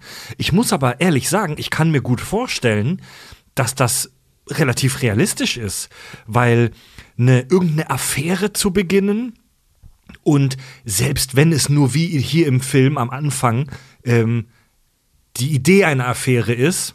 Am Anfang macht sie ihm so ein kleines bisschen schöne Augen, ja, und er kriegt mit, dass sie ihn ganz gut findet. Also am Anfang ist es ja nur die Idee oder die Hoffnung auf, auf eine Affäre. Und da werden Hormone frei natürlich, na klar, da wird man geil. Da kommen die Ähm, Säfte in Wallung. da kommen die Säfte in Wallung, da wird man geil. Ja, Richard grinst. Da äh, spielen Hormone eine Rolle, Gefühle. Und ich glaube, das kann mächtig sein. Und dann wird man aus so einer kurzen Idee, aus einer kurzen, geilen Idee, wird man dann aber in was reingerissen, was überhaupt nicht nachhaltig ist. Also das, was der Lester hier macht, das ist hier null nachhaltig. Ja. Ähm, eine Affäre mit so einer 17-Jährigen zu beginnen. Also wir wissen ihr Alter nicht, aber in der Story fühlt, sie, fühlt sich diese Figur so an, als wäre die halt so 16, 17, 18. Also, wenn sie mit Jane, Jane ist, glaube ich, 16, ne? Ähm, 17. oder 17? Also Ja. Ricky Fitz ist 18 und Genau, die gehen ja. auf dieselbe Schule. Sie wird so 16, 17 sein, ja. schätze ich mal. Und Angela eben Ja. im selben Alter. Ja. Also natürlich ist das unanständig und fragwürdig, aber selbst wenn wir das beiseite lassen, selbst wenn wir den ganzen Pedo-Scheiß und den Lolita-Scheiß mal beiseite lassen, ist die Idee überhaupt nicht nachhaltig. Nur wegen dieser einen geilen Begegnung das Leben umzuwerfen. Ja, er, er gibt dem aber halt nach und sein Leben verändert das ja nachhaltig. Was halt auch eigentlich ganz geil ist, weil was wir im Film sehen, ist eigentlich auch nur so ein Sturm im Wasserglas. Weißt du? Ja, Genau, genau, das ja, das, das beschreibt sehr schön. Das ja. ist, das, das ist halt auch, das, das sind solche, solche Banalitäten, die der Lester halt auch macht. Ich meine, gut, er erfüllt sich selber einen Traum wahrscheinlich auch dadurch, dass er seinem, seinem Boss halt auch einfach mal sagt, er soll sich ins Knie ficken. Ne? ja. Aber im Endeffekt, du hast recht, er handelt nicht nachhaltig. Wir sehen aber nicht das Endprodukt dessen. Vielleicht hätte er sich ja noch von Carolyn scheiden lassen. Vielleicht wäre er, Ja. nachdem er mit Burgerflippen fertig ist und feststellt auch zu Recht, dass das ein Scheißjob ist, vielleicht hat er auch irgendwann gesagt, aber es wird, ich bin damit jetzt fertig, ich suche mir jetzt was anderes, aber irgendwas, was ihn mehr erfüllt als es- vorher, den, den Cubicle-Job, den er da hatte. Nach allem, was wir da in dem Film gesehen haben, wäre es vermutlich für alle Beteiligten das Beste gewesen, hätte er sich von seiner Stresserfrau äh, getrennt. Es wäre für ihn und für sie sicherlich die beste, die eine gute Entscheidung gewesen, wenn die beste sich, Entscheidung, wenn die ja. sich getrennt hätten. Ja. Weil für ihn ist ja auch diese ganze Situation, in der er sich befindet, ja absolut grotesk. Ge äh, erster Satz, ne? Oder einer der ersten Sätze, dass der Griff von der Gartenschere zu ihren Schuhen passt. Das ist kein Zufall. So, dieses wirklich schon abgeschlossen damit, wie absurd alles um ihn herum, wie absurd er alles um sich herum eigentlich schon findet. Ich meine, es ist auch durchaus möglich, ähm, dass diese ganze Angela-Geschichte nicht mal zwingend irgend so versteckte Pädophilie oder so ein Scheiß in ihm weckt, sondern vielleicht erinnert sie ähm, ihn einfach an die junge Caroline. Weil ähm, er droppt ja auch irgendwann, ähm, als die da diese Sex, beinahe Sexnummer auf der Couch haben, was dann nicht geht, weil das ein 4000 Dollar Sofa ist und er beinahe das Bier drauf verschüttet hätte. Ach so, er, er, er und Caroline, ja Genau, ja. Das ist eine wunderbare Szene, wie ich finde. Die ist wirklich gut. Ähm, sagt äh, er ja auch so, dass er die junge Caroline nicht vergessen hat, die, die äh, vor landenden Flugzeugen blank zieht. So, vielleicht war sie so wie diese Angela früher. Und dann muss das gar nicht so eine Lolita-Nummer sein, sondern einfach nur, er wird daran erinnert, wie sein, also durch das jüngere Abbild seiner Frau daran erinnert, wie er selber in jung war. Pumpen, kiffen, Pink Floyd hören. so, ne? Ähm, ja, der erzählt ja auch, ne? Ich habe früher nichts anderes gemacht, als äh, äh, der, Burger zu braten und, und- zu und- ficken oder ja. so ähnlich, ne? Ähm, ja, vielleicht war das sein Leben früher. So, und daran ist er durch Angela erinnert worden. Und das löst dann das löst ja nicht mehr die Krise aus. Die Krise ist ja das, was er vorher hatte. Mhm. Was das jetzt auslöst, ist so eine, so eine lebensbejahende Einstellung, was, wie ich persönlich finde, abfällig als Krise bezeichnet wird, also als Midlife Crisis bezeichnet wird. Ähm, weil das kann ja durchaus was Fruchtbares sein. Ich finde nämlich auch, dass was Lester da macht, ist, wirkt natürlich auf die Menschen in seinem Umfeld extrem zerstörerisch, aber es ist eigentlich sehr lebensbejahend, was er tut. Für Genau. sich selber in dem Moment. Ja, gut, das ist die Frage, ob das zerstörerisch wirkt, weil er schadet ja da mit dem Pumpen und dem Kiffen in der Garage schadet er ja aktiv niemandem. Nee, aber so alteingesessene äh, Vor Vorstädter versuchen, also gerade in Persona seiner Frau dann, versuchen ihm ja dann zu sagen, ah, als ob das wirklich so gut ist, hier in der Garage das zu machen und dabei psychedelische Drogen zu nehmen. Du bist ein tolles Vorbild für unsere Tochter, wo du da stehst so, ey, Alter, so ganz ehrlich, dann äh, warum diese Tabuisierung von allem? So, ne? Also ich sag mal so, der, der Lester, der kiffend und pumpend in der Garage rumhängt, ist mit Sicherheit ein besseres Beispiel oder Vorbild für seine Tochter als das, was er vorher war. Ja. Das ist kein gutes Beispiel, aber es ist besser als das, was er vorher war. Ja. Das Also- Problem ist ja hier, und das ist ja dieser, dieser geil künstliche Konflikt, der da aufgebaut wird. Dieser ganze Film ist ja wahnsinnig künstlich. Ähm, Was er ja auch sein soll. ja, genau. ähm, ist ja, dass sie das nicht akzeptiert. Weil in ihrer Welt findet Ja. so etwas nicht statt. Für sie ist diese Fassade so wichtig, dass die, ähm, die Affäre, die sie eingeht, eine noch größere Fassa- Fassade ist, weil sie mit dem Idealtypen Ja. ihres völlig künstlichen Weltbildes pennt. Nämlich mit dem Immobilienkönig. Ja, fuck me, your majesty. ja genau, ja, genau, genau. Also für mich, also ich habe noch nie Gras geraucht, möchte ich hier offiziell zu Protokoll geben. Aber ich Ja, nee, weiß, tu mir nicht unterschreiben das. Ruhe, Ruhe jetzt. Aber ich weiß aus Erzählungen sehr genau, wie das ist. Was gibt's da als zu kichern? Gar, gar nichts. Gar nichts, gar Ich finde es lustig, Also, dass du Gras gesagt hast. Mir wurde das sehr bildlich beschrieben, deswegen weiß ich ungefähr, wie das ist. Und ich kann mir das im Leben nicht vorstellen, dass man da noch auf der Bank sitzt und Brustdrücken macht mit den Hanteln. Das kann ich mir null vorstellen. Ähm, also nach dem, was man mir erzählt hat, will man da einfach nur rumsitzen und Pink Floyd in Ruhe hören. Aber das ist ein tolles Bild die, dieses, dieses Ablehnen der Gesellschaft und auch dieser, wie soll ich sagen, diese, diese Rebellion einfach. Und die Mutter ist auch neidisch auf ihn, dass er diese Erfahrung macht und sich wieder frisch fühlt. Ja. Ja. und sie geht das ja dann genauso ein. Sie geht halt nur irgendwie, äh, habe ich das Gefühl, sie geht halt noch einen Schritt weiter nach vorne. Sie heißt den Konservatismus dann mit offenen Armen äh, willkommen. Was halt witzig ist, weil gerade die, die urkonservativsten Leute in den USA sind ja da meistens die, die halt irgendwie eine Affäre nach der anderen haben, beispielsweise. Auch nicht nur in den und sie dann halt zum Beispiel auch äh, sich dann dafür entscheidet, okay, er macht was Extremes, ich auch. Also geht sie und lernt, wie man eine Waffe halt irgendwie abfeuert oder so, ne? Also, Du, das sind wieder große Lebensweisheiten, die heute gedroppt werden, aber ich sag mal, vor Fickereien ist niemand gefeit. Also, ähm, so. So diese, die, diese, vom- wir sehen das ja hier in dem Film, diese Aufregung einfach, ich hab's ja schon gesagt, diese Aufregung dieser geilen, Bewe äh, ähm, dieses geilen Kennenlernens und so. Ich glaube, das kann einen schon sehr motivieren, ja. Ja, ja natürlich. Und ähm, was ich hier in dem Film sehr schön dargestellt finde, jetzt lassen wir den künstlichen Konflikt mal außen vor, äh, ist, die beide verwirklichen sich äh, an einer gewissen Stelle. So, ja, die Affäre geht jetzt zugrunde, gegen ihren Willen. Ähm, nach ihrem Willen wäre sie ja mit Your Majesty zusammengeblieben, so, ne? Also, weil das wäre ja die perfekte Partnerschaft in ihren Augen. sie lebt ihren Traum, sie geht voll Immobilienmakler in der Vorstadt, inklusive der Immobilienmakler geht in ihr. So, ne? Fred, du musst den Film am Original gucken. Im Deutschen ist es halt auch herrlich. Wie so, fegt mich eure Hoheit. Ja, fick mich eure Hoheit! Das ist wirklich Aber super halt im lustig. Original, wie du nur diese Beine siehst, den Typen, der da wirklich am Rammeln ist, wie so ein, wie so ein, Wie so ein. Tier. Wie ein Ja. Tier. Ja. Fuck me, your majesty. Fuck me. Großartig. Ja. Ja, Fuck zu brüllen beim Sex ist das gleiche wie Parkour beim Parkour zu brüllen, aber das. Ey, Alter, schreib deine eigenen Gags.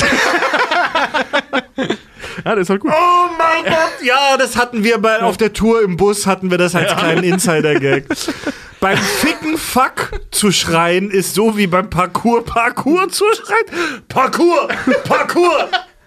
Ich glaube, Fred meinte dann immer, wenn er, weil du da gerade mit Joggen anfangen wolltest, wenn du halt im Stadtpark immer Joggen! Laufen! Du siehst so einen mega motivierten Kevin Spacey morgens an dir im Stadtpark vorbei joggen. Laufen! Laufen, laufen, laufen, ja, laufen, laufen, laufen, laufen.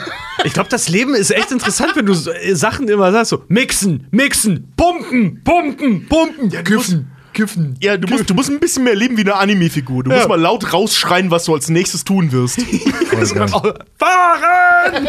Was ich interessant finde bei diesem Thema, ähm, ich hätte fast Afterlife Crisis gesagt.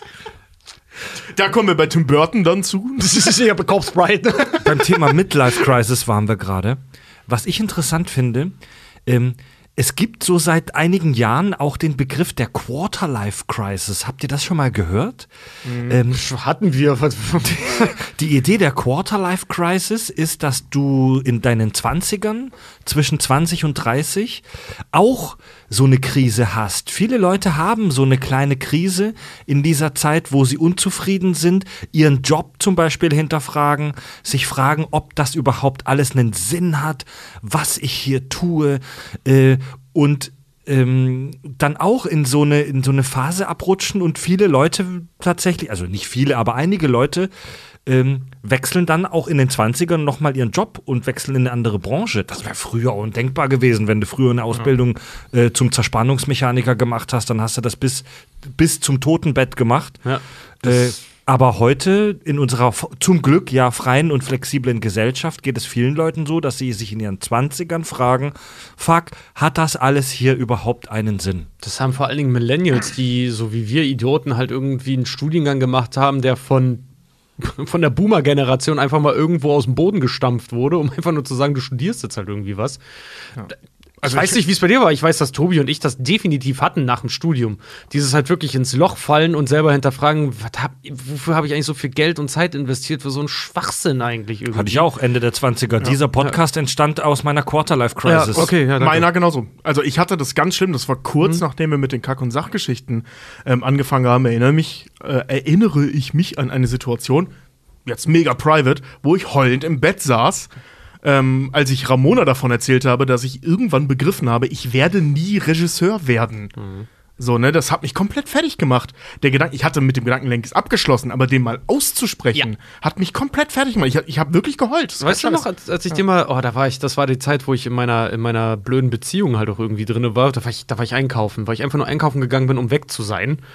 Und so mitten beim Einkaufen heraus, weiß ich noch, da hatte ich einen alten Parker von mir an auch noch und kam mir halt vor, wie äh, jemanden in meinem engeren familiären Umfeld, äh, wie ich halt irgendwie da saß und wirklich so Hackfleischpreise verglichen habe. Ne?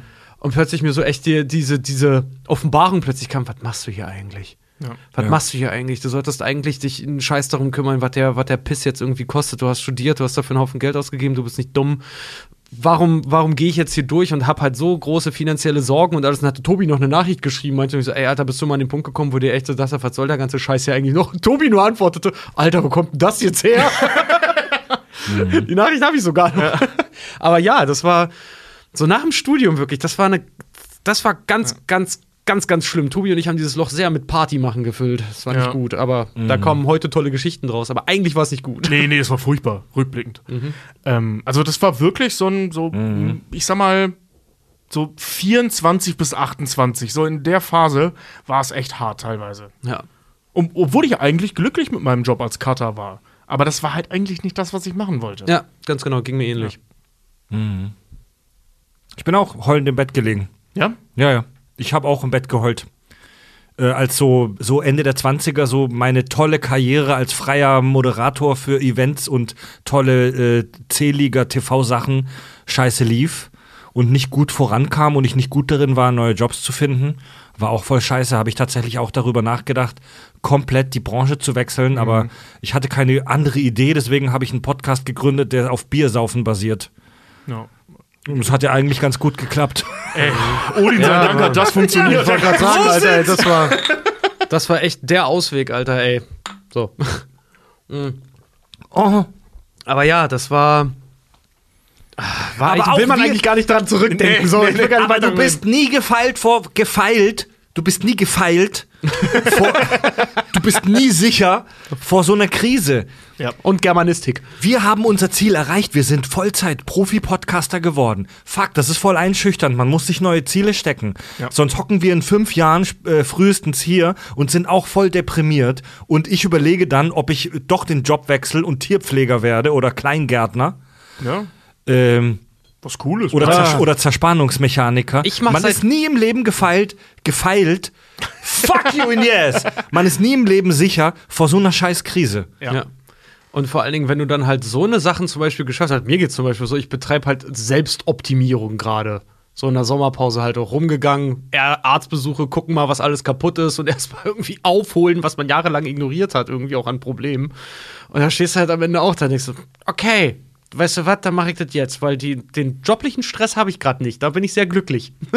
Äh, mir geht's gerade so, me- meine, äh, ähm, ich sag mal, äh, das ist keine Taktik, sondern meine Lebensrealität sieht gerade so aus. Ich langweile mich gerade wahnsinnig gern. Ja. Also es ist so geil. So am Wochenende, Ramona ist am Wochenende äh, ziemlich häufig arbeiten und ich mache dann folgendes. Nix. Ein, einfach nix. schön. Also entweder manchmal zocke ich halt, manchmal sitze ich auch einfach nur da, so, so eine Stunde oder so, und tu einfach nichts. Und das ist etwas, das konnte ich in meinen 20ern nicht machen. So, das ging nicht. So, ich hatte dann immer irgendwie den Druck so im Hinterkopf, so Tobi, wenn du jetzt rumhängst, dann hast du keinen Job. Dann hast du das nicht, dann hast du das nicht, dann hast du das nicht. Jetzt, ganz ehrlich, kann ich das machen. Ich sitze dann samstags okay. mittags von zwei bis drei da und tu gar nichts. Ist doch auch nicht schlecht. Und äh, auf jeden Fall werden wir trotzdem irgendwann in der Vorstadt einen ACDC-Keller machen. Das ist auf. Also ich plane auch schon für meine Midlife-Crisis. Ja, das brauche ich auch. Ein Keller ist wichtig. ja. Oh Gott, ey. Also so ein, so ein Partykeller, in dem ACDC den ganzen Tag läuft. Wir haben tausend andere Bands, die wir hören könnten, aber wir hören, aber wir hören nur ACDC und besaufen uns komplett. Und die Frauen sind schockiert. Die Frauen sind, die Ehefrauen sind komplett schockiert und fragen sich, was machen die Typen da unten? Ich schenke euch so einen so einen- so einen Rocker-Gartenzwerg dann für den Vorgarten. Mega, Ey. mega. Boah, äh, ähm, achso, übrigens, bevor wir jetzt hier, ähm, äh, äh, warum redet ihr jetzt über die Frauen, die da äh, rumgucken und so?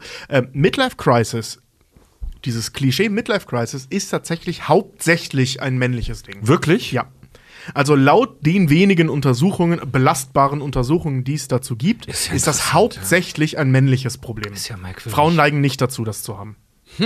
Ähm, bei den Frauen gibt es ja dieses, was so im, in der Umgangssprache Wechseljahre genannt wird. Das ist ja ein völlig anderes Thema.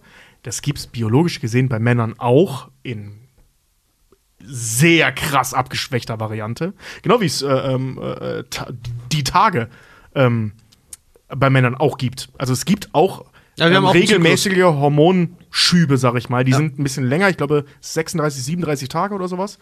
Ähm, hast du das auch als Mann, aber bei weitem nicht so krass wie bei Frauen. Ähm, deswegen ist die Midlife Crisis auch einer der Dinge, die so schwer zu untersuchen sind. Das ist ein weiterer Grund. Das ist halt nix. So, das kannst du nicht messen. Ne? Wie gesagt, also Ab- Wechseljahre und Midlife Crisis bitte nicht verwechseln. Das sind zwei völlig unterschiedliche Paar Schuhe. Ein abfallendes Testosteronlevel könnte man, solltet ihr trotzdem äh, in einem höheren Alter trotzdem mal untersuchen lassen. Ja, genau, aber da das, kann euch, da kann euch ein, ein Arzt kann euch da sehr gut helfen. Ja. Aber das ist etwas, das eben passieren kann und das verändert dich dann logischerweise erstmal auch. Äh, wo war ich? Genau. Eine, ich wollte noch eine Geschichte erzählen, weil ich die schön fand. Ich weiß nicht, ob ihr die schön findet, aber ich fand die schön. Ich war irgendwann mit Ramona mal, so, wir gehen immer hier in, im Umkreis von, von Hamburg spazieren, wandern und sowas. So durch die Natur. In Hamburg gibt es überraschend viel Natur drumherum und sehr viel Schönes. Und ähm, da sind wir an so einer, an so einer Kleinstadtsiedlung halt vorbeigelaufen, so auf dem Weg zu einem Wald. Und da war ein relativ großes Haus mit so einem relativ großen Garten. Man konnte da so reingucken, der ganze Garten voller Spielzeug. Man sah aber die Terrasse nicht. So, weil am Busch vor war. Was man aber von der Terrasse mitbekam, war, es roch brutal nach Gras. Und, und es lief äh, hier Freebird von Leonard Skinner. und, und man hörte so ein paar Männerstimmen. Und ich, ey, ich, mir ging so das Herz auf, weil ich da richtig saß, Alter, Mutti und die Kinder sind im Urlaub und Papa hat die Jungs eingeladen. Wahrscheinlich. Genau so roch und klang das. Und das war Oder so vielleicht war es auch Mutti mit ihren Freundinnen. Nee, ich habe ja nur, äh, man konnte die Männerstimmen so, hören. Das okay, waren so, okay, okay. so fünf, sechs Männer müssen das gewesen sein. Die haben auch nicht viel gesagt, aber immer so. ich habe es auch nicht verstanden, dafür waren die zu weit weg. Aber voll laut Freebird an. Es roch derbe nach Gras und Überlack Spielzeug im Garten. Also du wusstest, das war Papa, der Zeit für sich alleine hat. Fand ich irgendwie ganz schön. Witzig. Ja, das ist auch, das ist auch immer wichtig. Ich finde das auch immer ein bisschen fatal, wenn äh, Personen, die man von früher halt kannte, wenn die nur noch Eltern sind zum Beispiel. Ja. Wenn die sich so richtig so, weißt du, jetzt ist das Kind da, jetzt muss das Haus her, jetzt muss der Familienvan her, jetzt muss. Ich habe einen Freund, dem genau das gerade passiert. Alter Schwede, der kämpft um jedes Quäntchen Freizeit in irgendeiner Art und Weise, weil es einfach irgendwie er so das Gefühl hat, das wird nicht zugelassen, auch von, von äh, in seiner Beziehung, so, dass er nicht mal einfach mal so eine, so eine Ich-Zeit einfach mal bekommt. Weil jedes Quäntchen Freizeit muss dann natürlich für die Kinder geopfert werden. Ich meine, gut, Kinder brauchen Aufmerksamkeit und Co. Alles richtig, alles schön und hier und da hast du nicht gesehen. Aber zu dem Preis, dass man selber vor die Hunde geht, habe ich auch eine andere Meinung eher zu. Ja, weißt du, und ich kann ein jetzt besserer Vater sein, wenn ich entspannter Und, bin. genau. Ich, Das und ist ja jetzt, der Punkt. Und jetzt stell dir mal vor, dieser hypothetische äh, Freund von dir würde in dieser Situation, in der er sich äh, steckt, plötzlich eine Frau kennenlernen. Also das Ganze geht natürlich auch vice versa, mit Geschlechtern geswappt, ne? Mhm. Aber jetzt stell dir vor, er würde eine Frau kennenlernen im Geschäft oder was weiß ich, bei irgendeinem Hobby oder so oder im Harley-Davidson-Club, die ihm schöne Augen macht, weißt du? Mhm. Huh, verdammt nochmal. Du bist in einer Situation, wo du eh unzufrieden bist Mhm. und dann macht dir jemand schöne Augen, stärkt dein Selbstwertgefühl, füttert dein Selbstwertgefühl. Ich glaube aber auch zu einem sehr hohen prozentualen Anteil, wenn sowas passiert, dann auch gerade in solchen Gefilden, ich will es überhaupt nicht pauschalisieren oder irgendwas rechtfertigen oder so, dann äh, war da schon vorher sehr viel mehr im Argen bei den Menschen. Das- das ich ist ja und in den Beziehungen, da sind irgendwelche unausgesprochenen Sachen, die zwangsweise irgendwie dazu geführt haben, dass Leute Affären haben oder sonst was für einen Scheiß dann machen. Ja. Also, das ist ja im Prinzip das, was wir bei, bei American Beauty halt sehen. So, die Ehe ist längst tot. Es geht nicht mehr um die Ehe. Es geht jetzt um die beiden Individuen, die sie geworden sind. Die haben sich ja komplett auseinandergelebt. Das, hat, das hat mit Ehe nichts zu tun, was die da führen. Die wohnen zusammen. Mensch, also zur Hälfte dieser Folge, zum, zu unserer eigenen Midlife-Episode-Crisis, ähm, sind wir jetzt schon sehr, sehr persönlich, für eine normale Kack- und Sach-Folge äh, tatsächlich erstaunlich intim und persönlich. Sehr schön. Äh, angenehm, dass Tobi das Thema wieder subtil auf den Film zurücklenkt. I try my very best. Ja, es ist halt auch, ich muss Und- ganz ehrlich sagen, es ist so doof, daran erinnert zu werden, dass man mal an so einem Tiefpunkt war. So, ja, Krisen gehören leider zum Leben dazu. Ne? Es kann nicht immer, man kann nicht immer nur on top sein. Ähm, manchmal muss man auch Gras rauchen auf der Terrasse sitzen. Es soll ja angeblich eine entspannende Wirkung haben. Wie du dir das sagen Und äh, zurück zum Film. Ein Film, in den man sehr viel reininterpretieren kann. Ne? Also ich habe, als ich den jetzt in der Vorbereitung auf die Folge heute vor ein paar Tagen mir angeguckt habe, habe ich den das erste Mal seit langer Zeit wieder gesehen und bin die ganze Zeit konzentriert davor gesessen. Ich war wirklich äh, schon lange nicht mehr so gebannt von einem Film, weil ich die ganze Zeit schon während des Films krampfhaft darüber nachgedacht habe, wie gewisse Dinge zu interpretieren sind und welche Figuren für was stehen und wie und wo. Und ich hatte bei der Interpretation des Films so einen Ansatz, wie wir das häufig bei äh, Kack- und Sachfilmen hatten, dass ich so überlegt habe, hm, diese Figur steht jetzt für Amerika, diese Figur steht für Deutschland oder diese Figur steht für diese Epoche in der Geschichte und so. Und da bin ich aber nicht weit gekommen. Da bin ich gegen eine Wand gerannt, tatsächlich Ja. bei diesem Film. Also Da, da bin ich in, meiner, in meinem Interpretationsversuch nicht weit gekommen. Aber Richard, du hast dich mit dem Film ja schon sehr intensiv auch in deiner beruflichen Vergangenheit beschäftigt. Was kann man aus diesem Film denn alles rauslesen? Äh, eine ganze Menge, weil wenn American Beauty etwas ist, dann ist es ein Film mit einer Message. Also viele Filme sind einfach nur da, der hat wirklich mal eine Botschaft. Tatsächlich, das ist einer der wenigen. Und in American Beauty sehen wir Menschen auf der Suche nach ihrer verlorenen Identität. Wer sich an die Joker-Folge erinnert, der Film Joker ist zum Beispiel auch so ein Mann auf der Suche nach seiner Identität, nach seiner wirklichen und dabei sogar die falsche verliert und komplett identitätslos dasteht. Und bei American Beauty ist es so, auch durch die Bildsprache unterstützt. Wir sehen Leute, wie gesagt, auf der Suche nach sich selber im Knast. Buchstäblich. Also wirklich, du siehst das in jedem Bild. Lester, seine Frau, zu Teilen sogar schon seine Tochter Jane, die wird ja relativ häufig so am Fenster gezeigt, mit sehr viel, also sehr vergitterte Fenster. Und bei Lester gibt es eine super geile Szene. Der ist halt die ganze Zeit im, im Knast. Das wird sehr früh auch schon etabliert. Wenn man nämlich äh, ihn in seinem Büro sehen, dann sieht man eine Spiegelung von ihm äh, an seinem Computerbildschirm. Und der Computerbildschirm ist schwarz und die Zahlen darauf sind wie Gitterstäbe angeordnet in grün. Das heißt, er ist wirklich, er ist buchstäblich hinter Gittern. Ach so, okay. Überleg mal, die, äh, also einer der ersten Bilder, die wir von ihm haben, ist in der Dusche hinter der vermilchten Wand. Ja, er steigt in seine Morgenschlappen, Beim wie, Wichsen. wie, wie ein Knasti halt auch eigentlich im, im Prinzip. Also der ist wirklich in so einem richtigen goldenen Käfig halt drin. Viel geiler sieht man das noch später, wenn er das erste Mal Gras raucht mit Ricky Fitz. Diese Szene ist nicht ohne Grund draußen so verdammt groß gedreht, weil die Figuren sind ja relativ klein. Und er muss ja am Ende der Szene, muss er ja wieder rein zu seiner Frau und zu dieser Welt, in der sie Jetzt habe ich dieser- mächtig Ärger. Genau, zu dieser Betriebsfeier, wo auch immer sie Ja. da ist, oder diesem, diesem Networking-Event. Er geht wieder in den Knast, er geht wieder zurück ins Gefängnis. Halt so diese Steinwand, die man da sieht. Das Oh mein Gott, du hast vollkommen recht. Das ist ein total schönes Bild, weil was du da siehst, die stehen super weit weg vor der Tür. Die haben gerade Freiheit. Ne? Man sieht ja auch noch, was, was ich stehen vorhin schon mal außerhalb einer Mauer. Genau, was, was ich vorhin schon mal zitierte, dieses Das ist Ricky Fitz. so, der hat echt Spaß, wie wahrscheinlich seit 20 Jahren nicht mehr.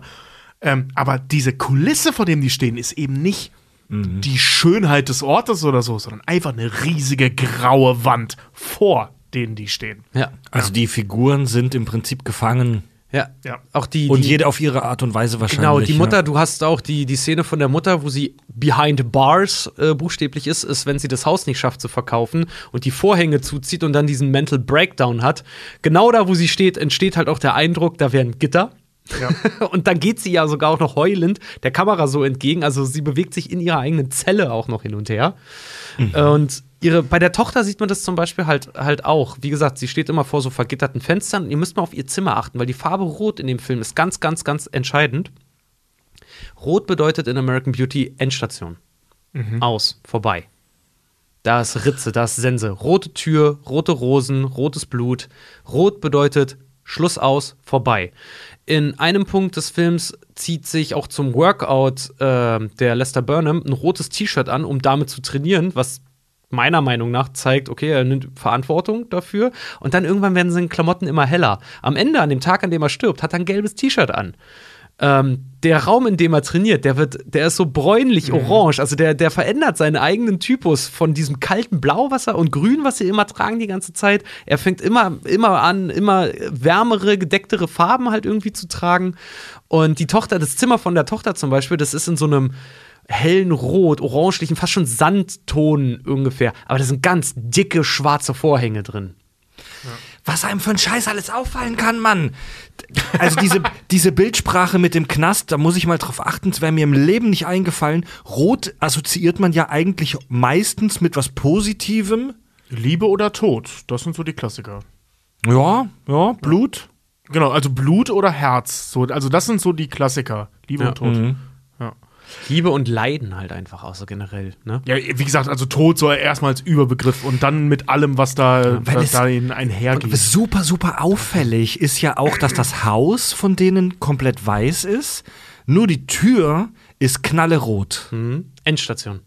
Rot bedeutet in diesem Film, müsst ihr mal drauf achten, kommt sehr, sehr häufig vor. Rot bedeutet Endstation für die, für die Figuren meistens. Und auch ähm, als krasses Gegenstück oder als krasse Komplettisierung des Ganzen haben wir die neuen Nachbarn. Ricky Fitz, der total kontrastreich darin halt dieser Freigeist ist, aber wir haben jetzt im Knast, also in diesem Ort, wo die sind, den Wärter, Colonel Frank Fitz, der auch noch Fitz heißt. Ja.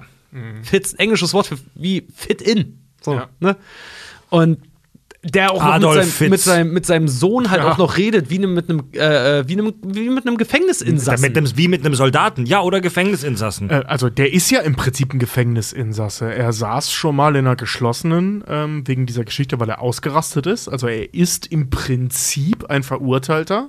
Ricky Fitz? Genau, Ja. also ne, der ist ja, Ja. dann, ne, Vater ist ausgerastet, bla, und er hat das an einem Mitschüler ähm, ausgelassen, weil der Mitschüler zu ihm sagte, dass seine Frisur heute scheiße aussieht. Dann sagte er auch, ich habe auf ihn eingeschlagen, stimmt, ja. als würde ich ihn umbringen wollen und ich wollte ihn auch umbringen. Und daraufhin ist er äh, in irgendeine Form von geschlossener Anstalt gelandet, in einem Krankenhaus, wie die gesagt haben, aber eben stationär. Und ähm, zu Hause, der Vater verhält sich wie ein Wärter, er holt die Urinproben ab.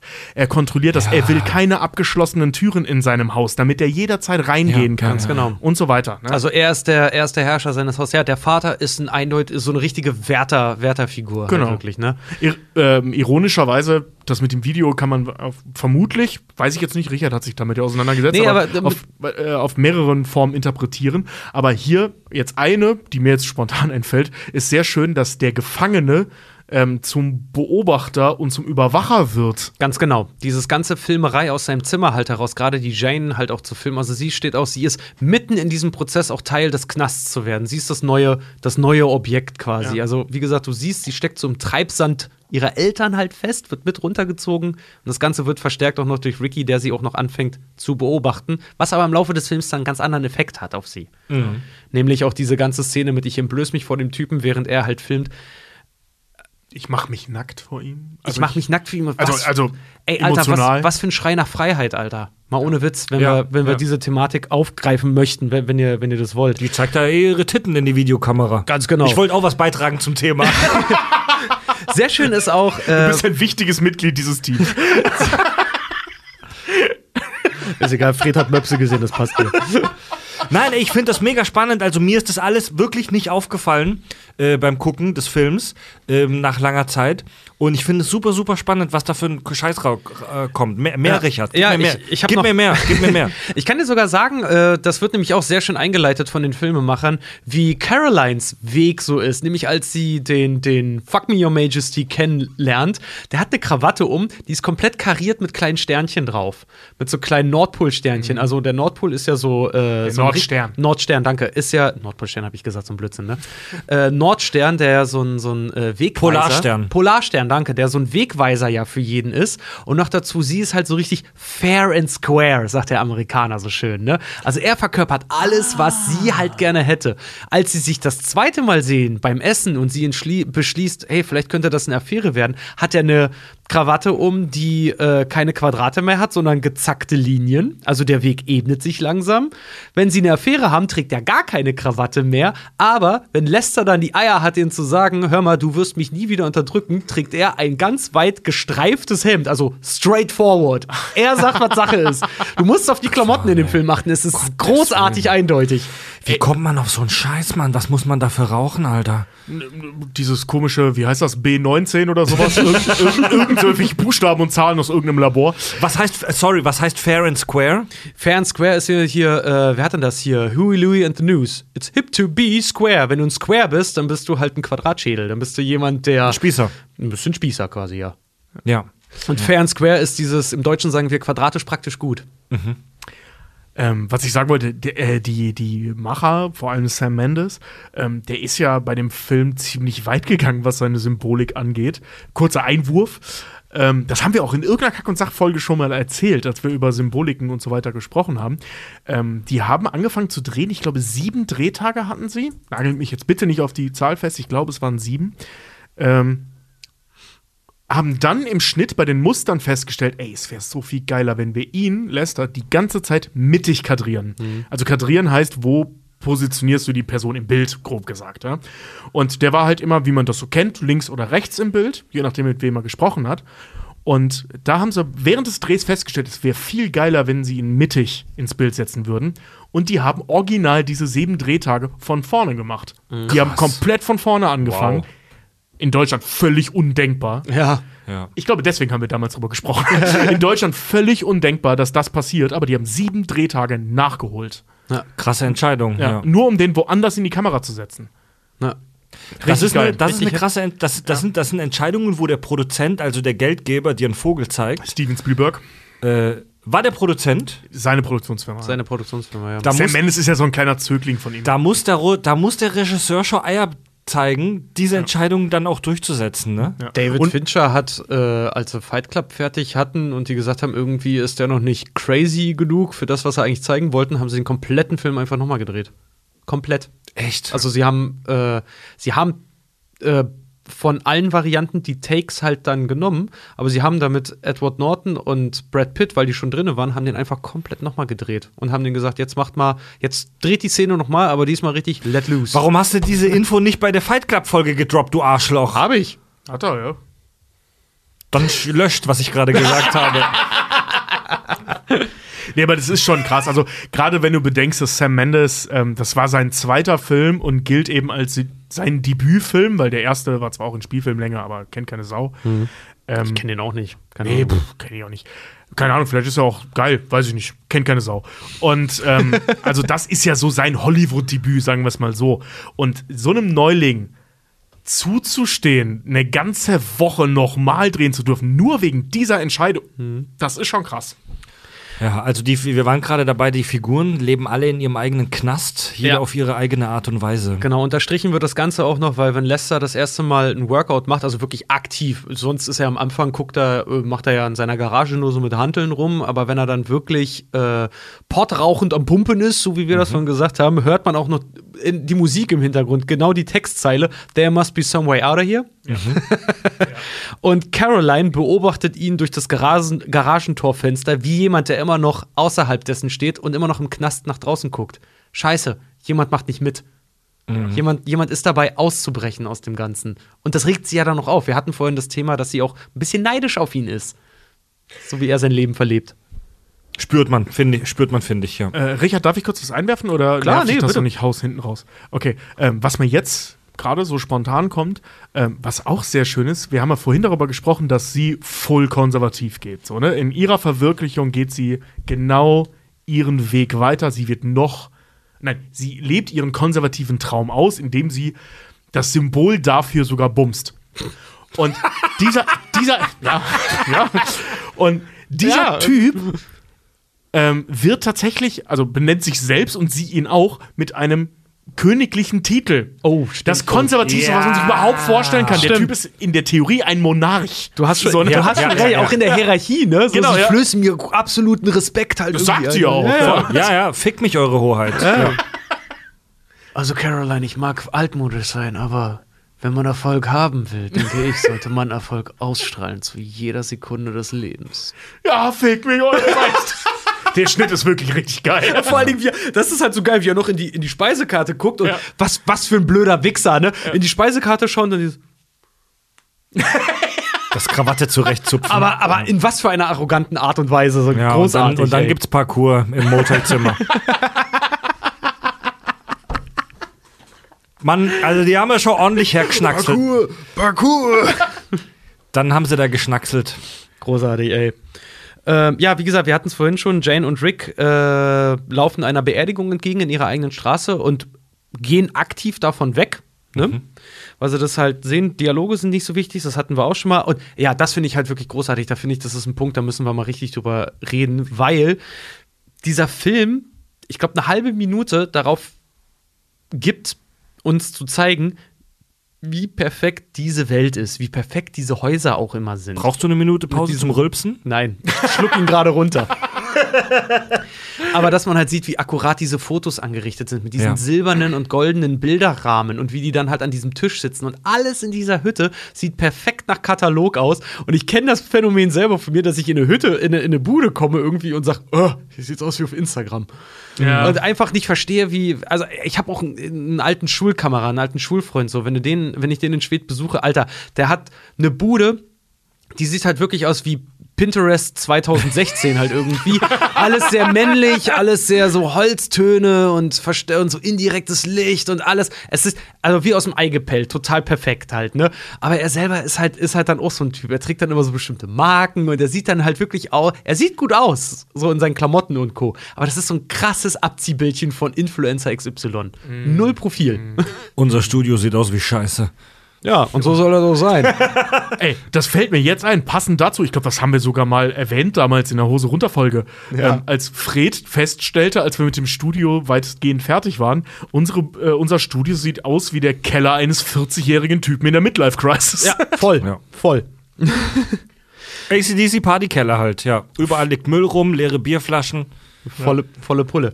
Die erste Botschaft, die der Film uns gibt, nach dem, was wir den Anfang, den Tobi so stark findet, weil ich finde nämlich auch super, weil die Botschaft meiner Meinung nach ist, weißt du was, das ist noch nicht das Ende. Was Ja. ich ganz furchtbar finde. Ja. Dieses, weil diese Lebensbedingungen, in denen die leben, das ist, äh, wie gesagt, für mich wäre das auch, das wäre für mich der Tod. Ich habe immer gesagt, wenn ich in so einen Vorort ziehen müsste nochmal, weil ich komme auch aus einer kleinen Stadt. Aber wenn ich in so einen Vorort ziehen müsste, dann müsstest du echt auf mich aufpassen, weil irgendwann würden anfangen, die Briefkästen zu verschwinden oder irgendwelche dummen Kinderstreiche äh, würden den Leuten plötzlich gespielt werden, weil ich ein Ventil brauche. Ohne Scheiß, das ist mir im Urlaub jetzt passiert. Also nicht, dass ich das gemacht habe, aber wir waren ähm, campen ähm, in, in ähm, wer heißt das? In Anna Müritz. Anna Müritz, vielen Dank. Äh, wie heißt denn das Bundesland? Mecklenburg-Vorpommern. Anna Müritz campen. Und wir waren da in einem wunderschönen Ort Waren. Also wir waren in Waren, Riesengag. Ich habe da auch Waren ersteigen. Äh, ja. Dankeschön. Ja, wir waren da acht Tage. Ich habe acht Tage dran gesessen. Ich habe da noch mehr von. Und ähm, jedenfalls Wow. sind wir, ja, die sind nicht gut. Aber da. Ja, genau, aber da. Und äh, wir sind da halt durch diesen Ort gefahren und jedes Mal, wenn wir in diesem Ort waren, so meist mit dem Fahrrad irgendwie durchgefahren, bei mir kam es richtig hoch.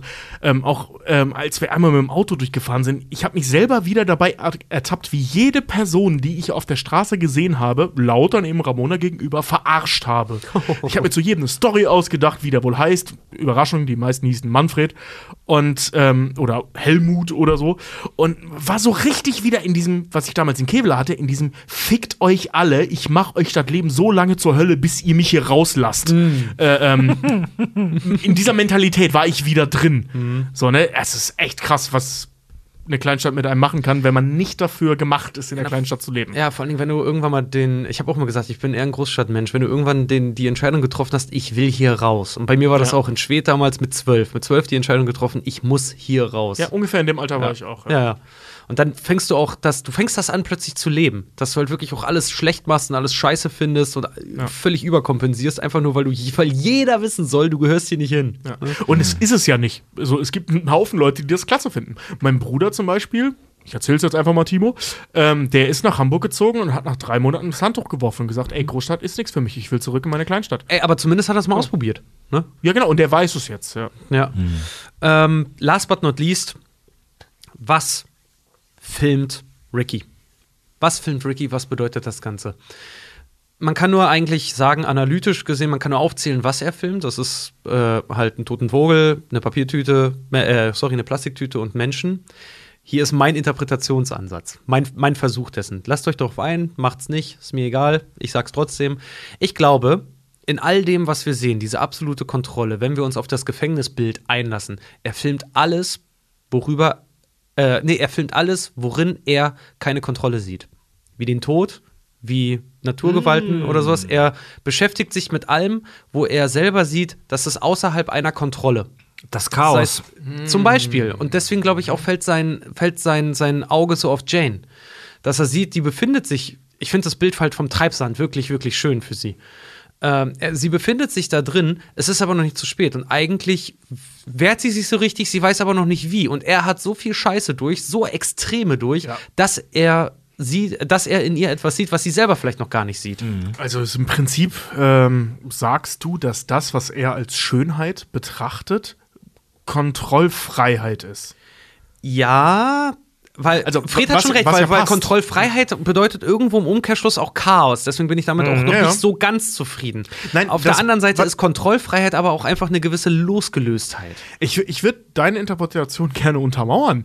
Okay. Weil ich finde die gut. Ich finde Okay, die wirklich danke. richtig gut. Dankeschön. Weil meistens liest man was anderes, ne? äh, Mit so einer New Age-Scheiße, das Göttliche liegt im Müll, weil Generation, bla, fick it. So, ne? Äh, Also, es, es, es finde ich nervig. Ähm, Das Göttliche liegt im Müll. ja, ja, das ist so, das ist so ein Ding. Ja, Ja, okay. das, das gab's wirklich mal, Anfang der 2000er. Ähm, so, ne, unsere Generation, die nur noch im Müll lebt und so weiter. Richtiger Scheiß. Und ähm, was du sagst, finde ich richtig geil, weil ähm, er lebt ja in absoluter Kontrolle. Genau. Ich meine, selbst seine Pisse wird kontrolliert.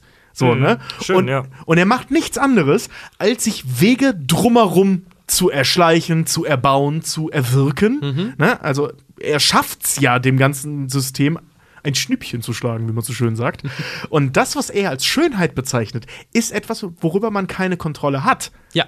Das ist das Chaos. Das ist das exakte Gegenteil von der Realität, in der er gefangen ist. Genau. Das finde ich total gut. Und vor allen Dingen, um das, um das halt, weil er noch nicht weiß in absehbarer Zeit, wann er da rauskommt, hält das auf Video fest, um sich immer wieder äh, daran vielleicht auch zu erinnern, dass es eine Welt ohne Kontrolle gibt. Und zwar echte Freiheit. Genau. Nämlich, es gibt keine Kontrolle. Nicht, ich bin in einem, wie Lester, in einem kontrollierten Umfeld etwas chaotisch. Nein, sondern volle Pulle Freiheit. Ja. Absolutes Chaos. Ja. Das Wenn die Luft so ein bisschen nach Elektrizität riecht. Ja. So, ne? Etwas, Das- das, du nicht kontrollieren kannst. Das Chaos kann anregend wirken, auf jeden Fall.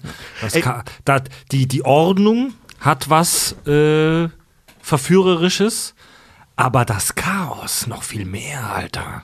Ja, vor allem, wenn du dann noch äh, seit, dir seinen Plan anschaust, den er ja hat, ähm, um da auszubrechen aus diesem Gefängnis, ist ja, nachdem sein Vater ihn verkloppt hat, sich Jane zu packen, nach New York zu gehen, wo Angela dann ja auch noch völlig entrüstet sagt, äh, mit wem willst du denn da rumhängen? Mit deinen Drogen-Dealer-Freunden? Und er völlig selbstverständlich sagt, ja, genau die.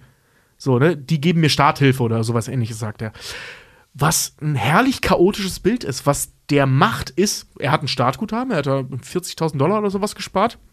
Sie hat ein bisschen Geld gespart. Also ein Startguthaben haben sie, um nach New York zu ziehen. Ähm, er ist nicht blöd, sie ist nicht blöd. Also das sind, die, die würden es schon hinkriegen. Aber in das Nest, in das sie sich begeben, das ist gespickt von kriminellen Leuten, die ihre Identität geheim halten. Pures Chaos. Das kann man, also so ging es mir immer, wenn ich das gehört habe ursprünglich. Ähm, ja, es ist halt ein Scheißplan. So, gen genau so gehen Existenzen zugrunde. Ja. Wenn du das aber auf einer interpretativen Ebene dir anschaust, ist das, der Junge findet seinen Weg ins Chaos, also in die Freiheit. Ich sag mal, objektiv betrachtet ein wenig schwierig, der Plan, aber symbolisch sehr schön. Ja, voll. Das Chaos ist vieldeutig. Also in, in, in der Fantasy ist das Symbol für das Chaos, das sieht man auch häufig auf Metal-Kutten.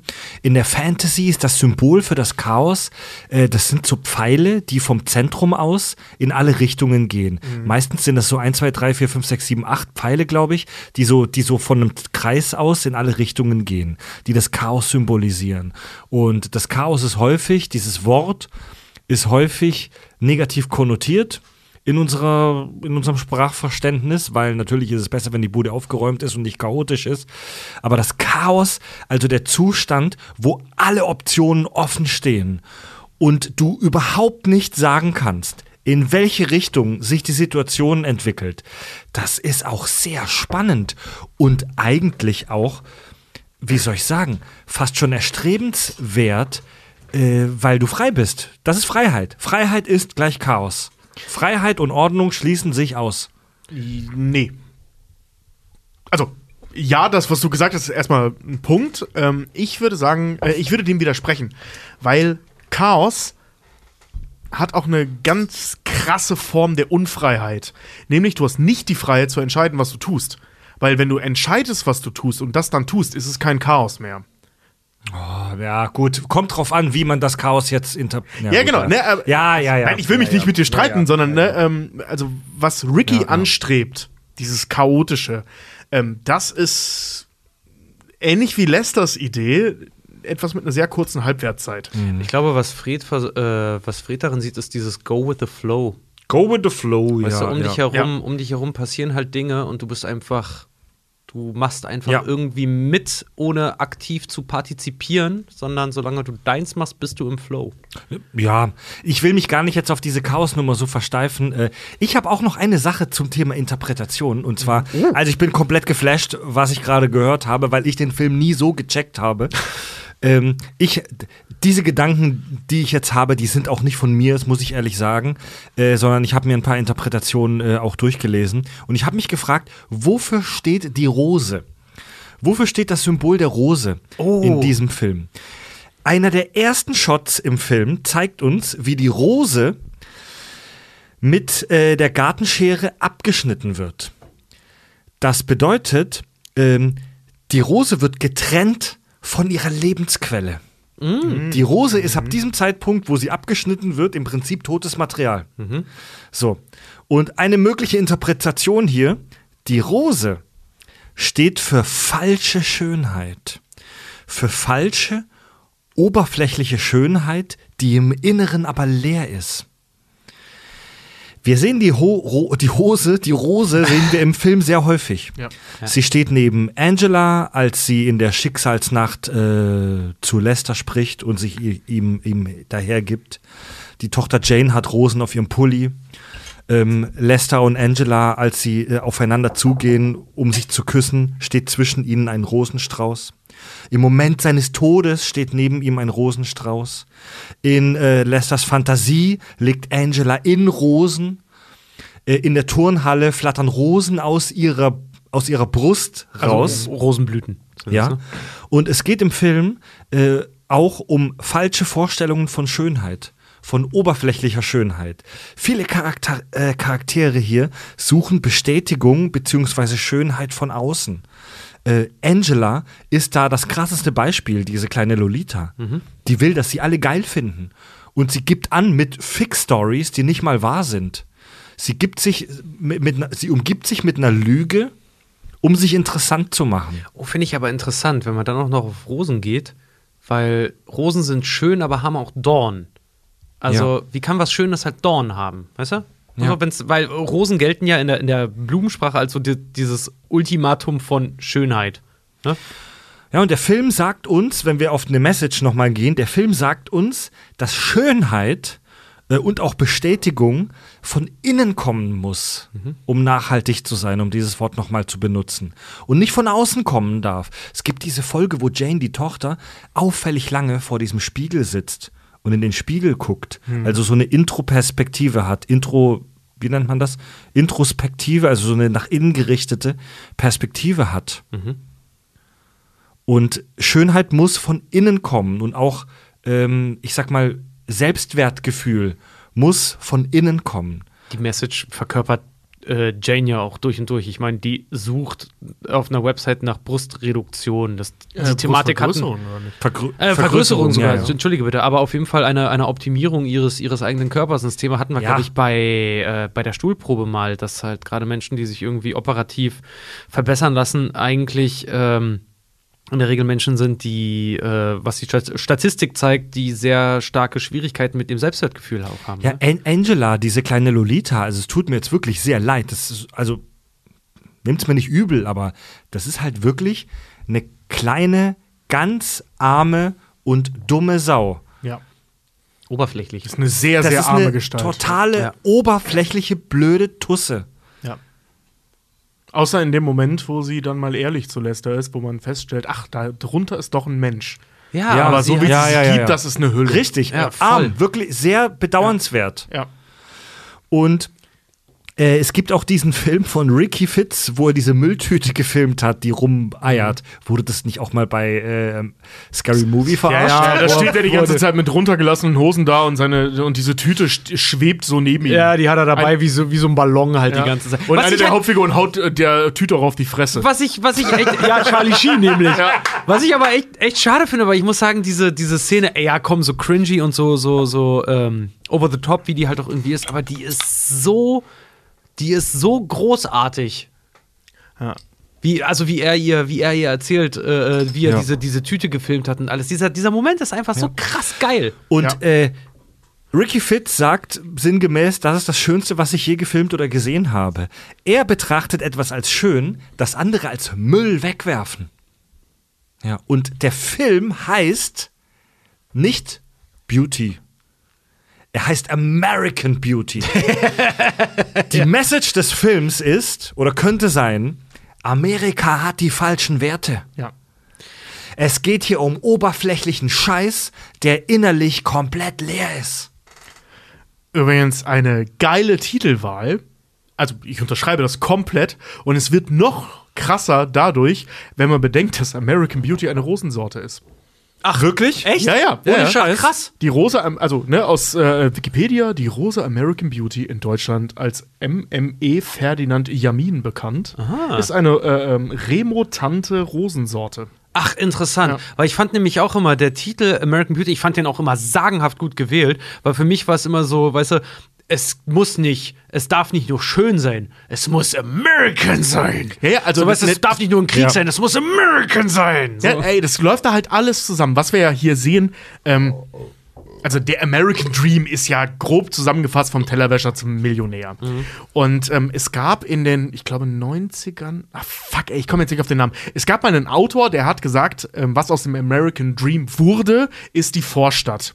Das ist so ein Essay gewesen, das habe ich irgendwann in der Schule mal gelesen. Ach, das ist, ja, das, Das ist. kennt man auch, Das ist von, ja. dem, von diesem, von diesem, äh, äh, nicht Städteplaner, äh, ich glaube, ah, Mann, ey, sowas wie, sowas wie ein Städteplaner und ein Psychologe in einem, der hat das in den 50ern gesagt, ich erinnere mich. Oder in den 50ern? Eh, Ja, Ist ich jetzt weiß mehr genau, wann Leute, das war. Auf jeden Fall hat er gesagt, aus dem American Dream ist die Vorstadt geworden.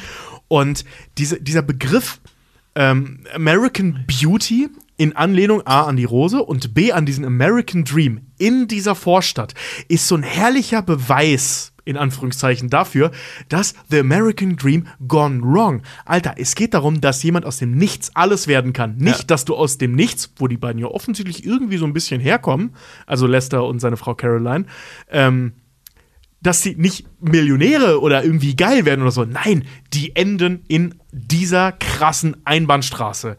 So, das ist das, was dich erwartet, wenn du es in Amerika schaffst. Du wirst eine leere, tote, abgeschnittene Rose. Status. Du, du siehst gut aus, bist aber schon längst von deiner Lebensader getrennt. Das ist halt auch einfach, Rosen sind, ich weiß nicht, ob ihr schon mal Rosen gekauft habt. Rosen sind teuer.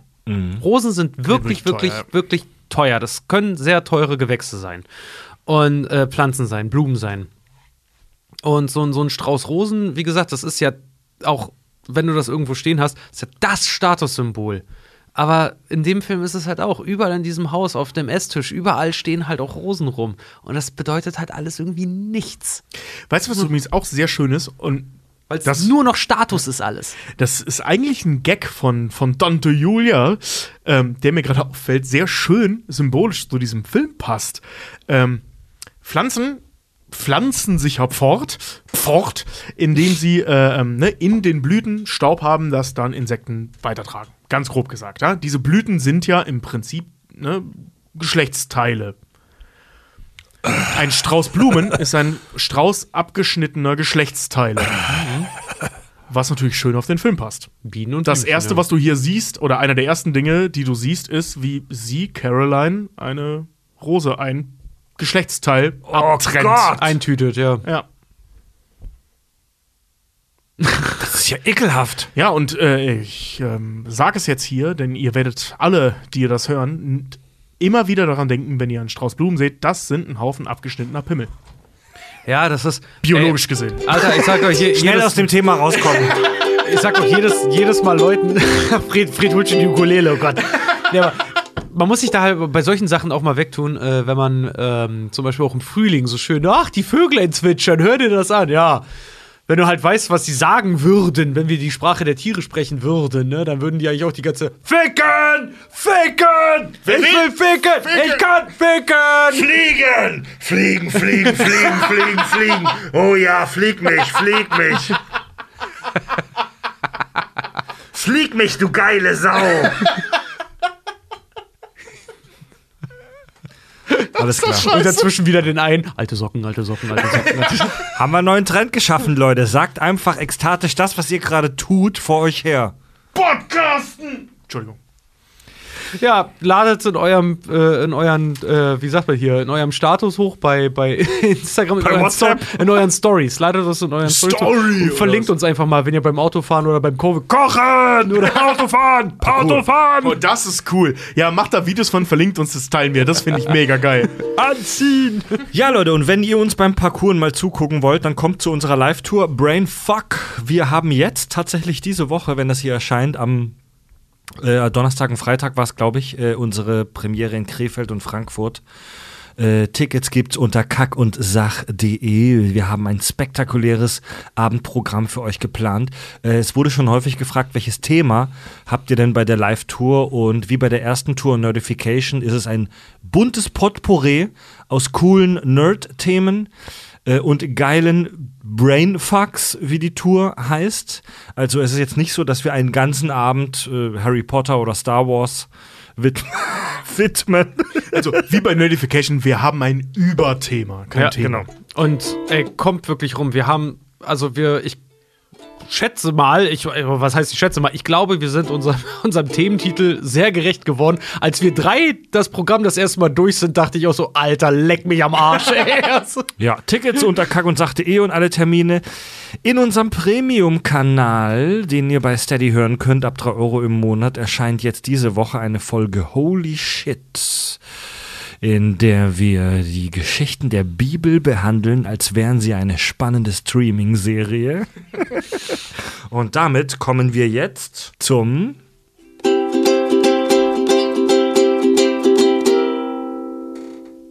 Hörerfeedback. Alter! Ist es wahr? hab ich gewollt. Ey, Lass das, war, gerne noch mal. das war so abartig. Du bist so asozial. Das war einfach nur ekelhaft. Ich wollte wahr machen und da entspannte sich der Kehlkopf. Alle, Wolltest du normal, wahr machen, machst Bewirb, oder? alle normalen Hörer sofort verloren. Gut. leid. Schreibt uns, wenn ihr Ideen habt, wenn ihr Add-ons habt, wenn ihr uns hasst, wenn ihr uns liebt, wenn ihr ähm, irgendwelche Gedanken habt, schreibt uns an über das Kontaktformular auf kackundsach.de. Das ist in sechs Jahren das erste Mal passiert, oder? Sebo schreibt Grüße aus dem schönen Mainfranken. Ich wollte euch auf diesem Weg zur gelungenen How I Met Your Mother Folge gratulieren. Die Serie hat mich während dem Studium buchstäblich hunderte von Stunden beim Borderlands zocken begleitet. Geil. Bei mir war Scrubs bei Borderlands 1. Ja, geil. Ich habe nicht mitgezählt, aber mindestens zehnmal während der Folge hatte ich bereits einen Schrei in der Kehle hängen, wenn Fred ein Detail der Handlung in den Raum warf, das nicht stimmte, nur um zu verstummen, weil Richard oder Tobi mir das abnahmen. Klasse Vorbereitung, man merkt auch, dass ihr die Serie ähnlich gesuchtet habt wie ich, aber auch Props an Fred, äh, zwei Fun-Fact-Bomber wie die beiden äh, immer wieder einzufangen. Aber äh, will, tatsächlich ein Fun Fact: Ich habe äh, neulich bei einem Geburtstag von einer Freundin von uns dreien zusammen im Freundeskreis gehört, dass diese Folge tatsächlich in unserem Freundeskreis die Runde macht mit der Begründung: Junge, das musst du gehört haben, wie wenig Fried von der Serie offensichtlich weiß. Ja, ja, ja. Ich musste mir das hart erarbeiten. Ich habe echt, also äh, wir haben ja die Sommerpause und ich habe echt die letzten zwei Wochen der Sommerpause damit verbracht, How I Met Your Mother zu bingen und habe trotzdem nur so die Essential Episodes geschafft. Äh, Ich musste mir das erarbeiten, aber äh, Tobi und Richard waren zum Glück äh, Natural Born Killers. Ein sagenhaft beschissener Film übrigens. Och, An- der hat seine Momente. Annika schreibt, ähm, und zwar bezieht sie sich auf die ähm, Profiling Barney Stinson Folge im Premium-Kanal, wo wir Barney Stinson analysiert haben. Und da haben wir uns gefragt, hat Barney einen Persönlichkeitsstörungstyp gewechselt, weil er als Teenie ja so ein Kiffer war und dann als Erwachsener dieses Aufreißmonster war. Und Annika schreibt, hallo ihr drei Nasenbrote. Ich bin ein Riesenfan ähm, und natürlich Premium-Nutzerin, sehr schön. Äh, und sie schreibt, ähm, habe immer wieder mächtig Spaß, euren gut recherchierten und sehr lustigen Schwadronierereien zuzuhören und das Ganze hat mir in den letzten Jahren über so manche dunkle Stunde hinweg geholfen. Außerdem empfehle ich euch gerne männlichen Nerd-Patienten weiter, die Schwierigkeiten damit haben, ihre Emotionalität mit dem altbackenen Konzept von Männlichkeit übereinzukriegen. Denn ich finde, ihr lebt echt gut vor, wie man Kerl ist und trotzdem sensibel, emotional, empathisch ist. Also auch danke dafür. Ja, danke Schön. dafür. Danke, danke dafür. Ich wollte gerade sagen, ich glaube, du machst uns ja ein Kompliment. Und sie schreibt, sie schreibt, ich bin tatsächlich niedergelassene Psychotherapeutin, Schwerpunkt schwere Traumata und Persönlichkeitsstörungen. Ähm, Disclaimer mit Narzissten kann ich nicht so gut, bin wahrscheinlich selbst zu narzisstisch, narzisstisch dazu. Zunge raus, Smiley. Das finde ich aber eine geile Aussage. Mit Narzissten kann ich nicht gut. Wieso? Pff, Takes one Zu nah dran. Ja. Jetzt zu eurer Premium Barney Stinson Folge und der Frage, warum Barney als Teenie lockerer Kiffer war und als Erwachsener dann zum Aufreißmonster wurde. Man vergibt die Diagnose einer Persönlichkeitsstörung, außer in krassen Ausnahmen, erst ab etwa Anfang Mitte 20.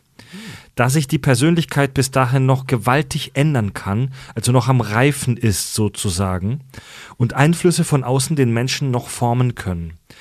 Kann also gut sein, dass Barney Stinson sich in seiner Teenie-Zeit noch dramatisch geändert hat.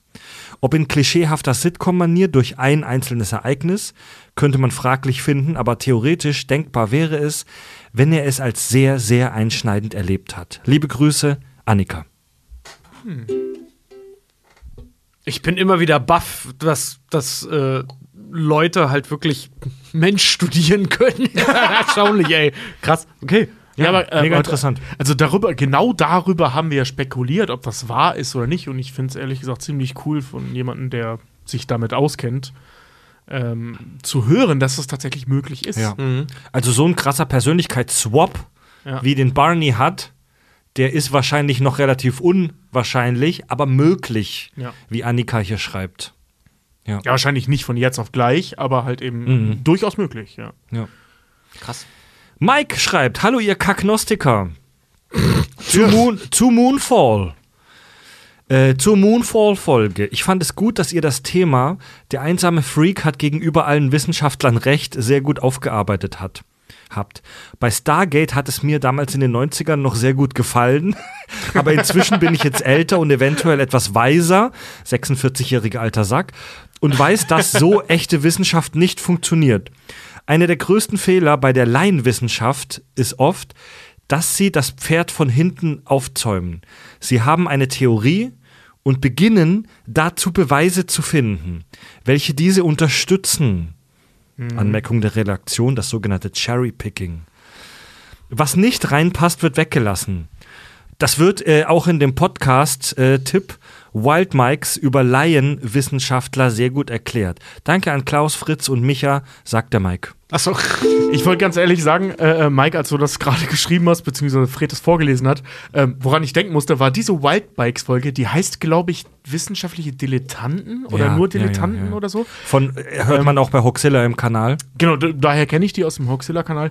Ähm, da fassen die dieses Thema Wissen, also Laienwissenschaftler, sehr schön zusammen. Ah, Ja, das ist eine absolute Hörempfehlung. Das ist eine sehr lustige Folge, aber auch sehr informativ. Ich fand, ich habe nur mal ein sehr schönes Bild dazu, ein Cartoon von äh, Rute, Rute.de äh, gesehen, wo halt so vor so einem so, einem- so Riesenkongress von Wissenschaftlern und dann ausgerechnet einen so einen Typen, der als einziger kein Kittel trägt und sagt, so, ey, das ist Steffen. Steffen hat übrigens durch Online-Recherche von zwei Wochen rausgefunden, was wir alle nicht wussten. Applaus für Steffen.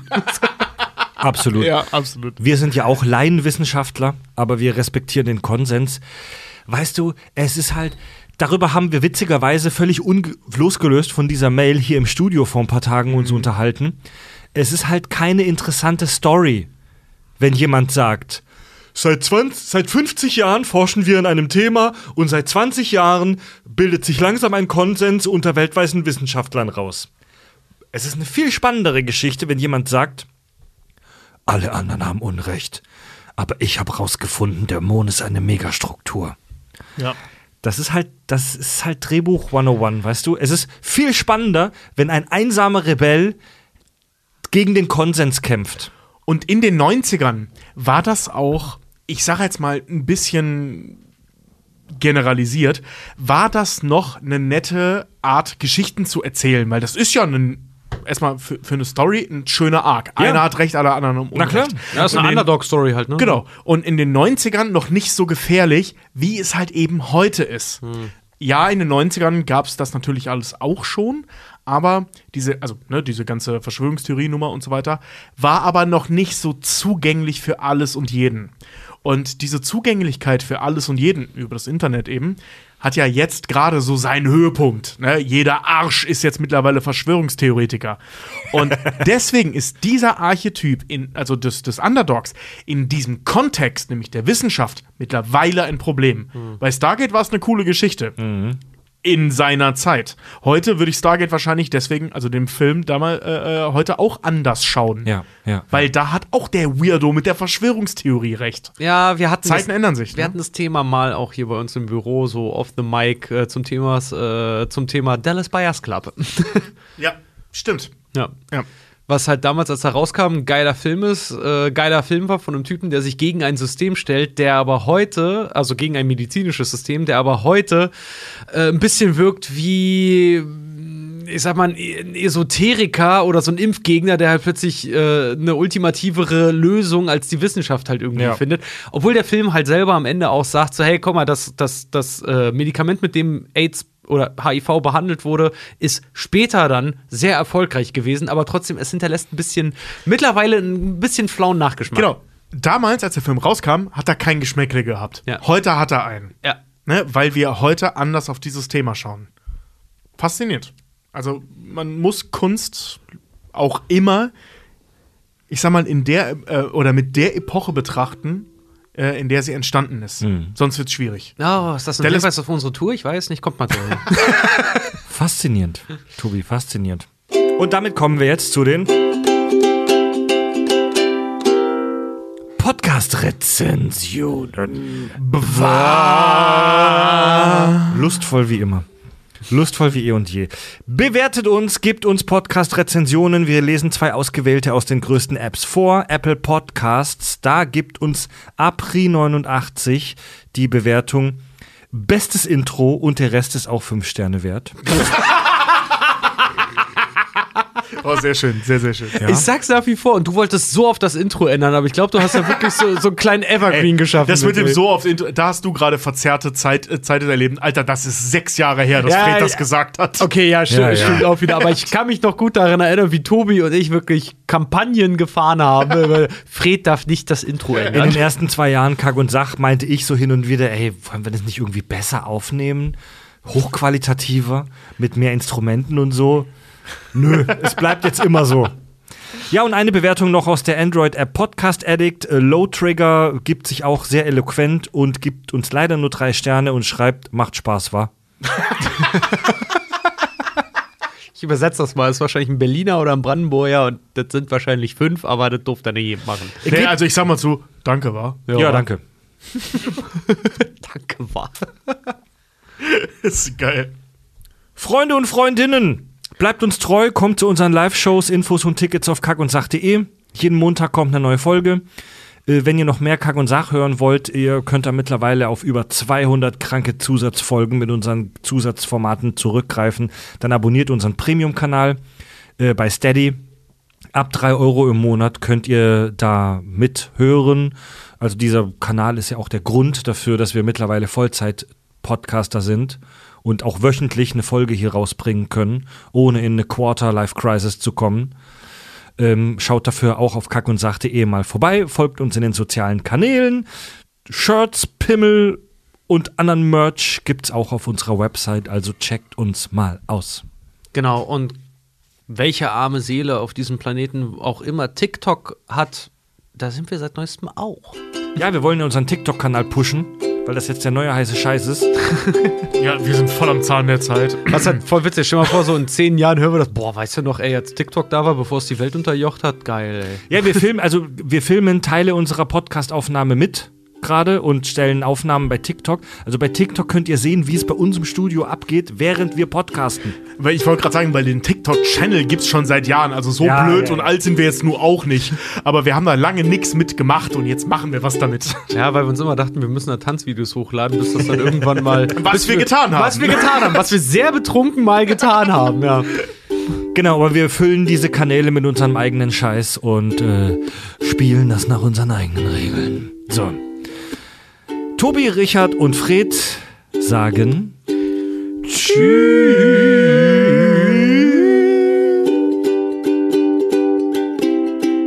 Und keine Macht den Drogen. Vor allem nicht in der Garage beim Pumpen. Vor allem nicht beim Pumpen. ist gefährlich, Mann. Nee, es ist. Naja, es ist. Es ist anders.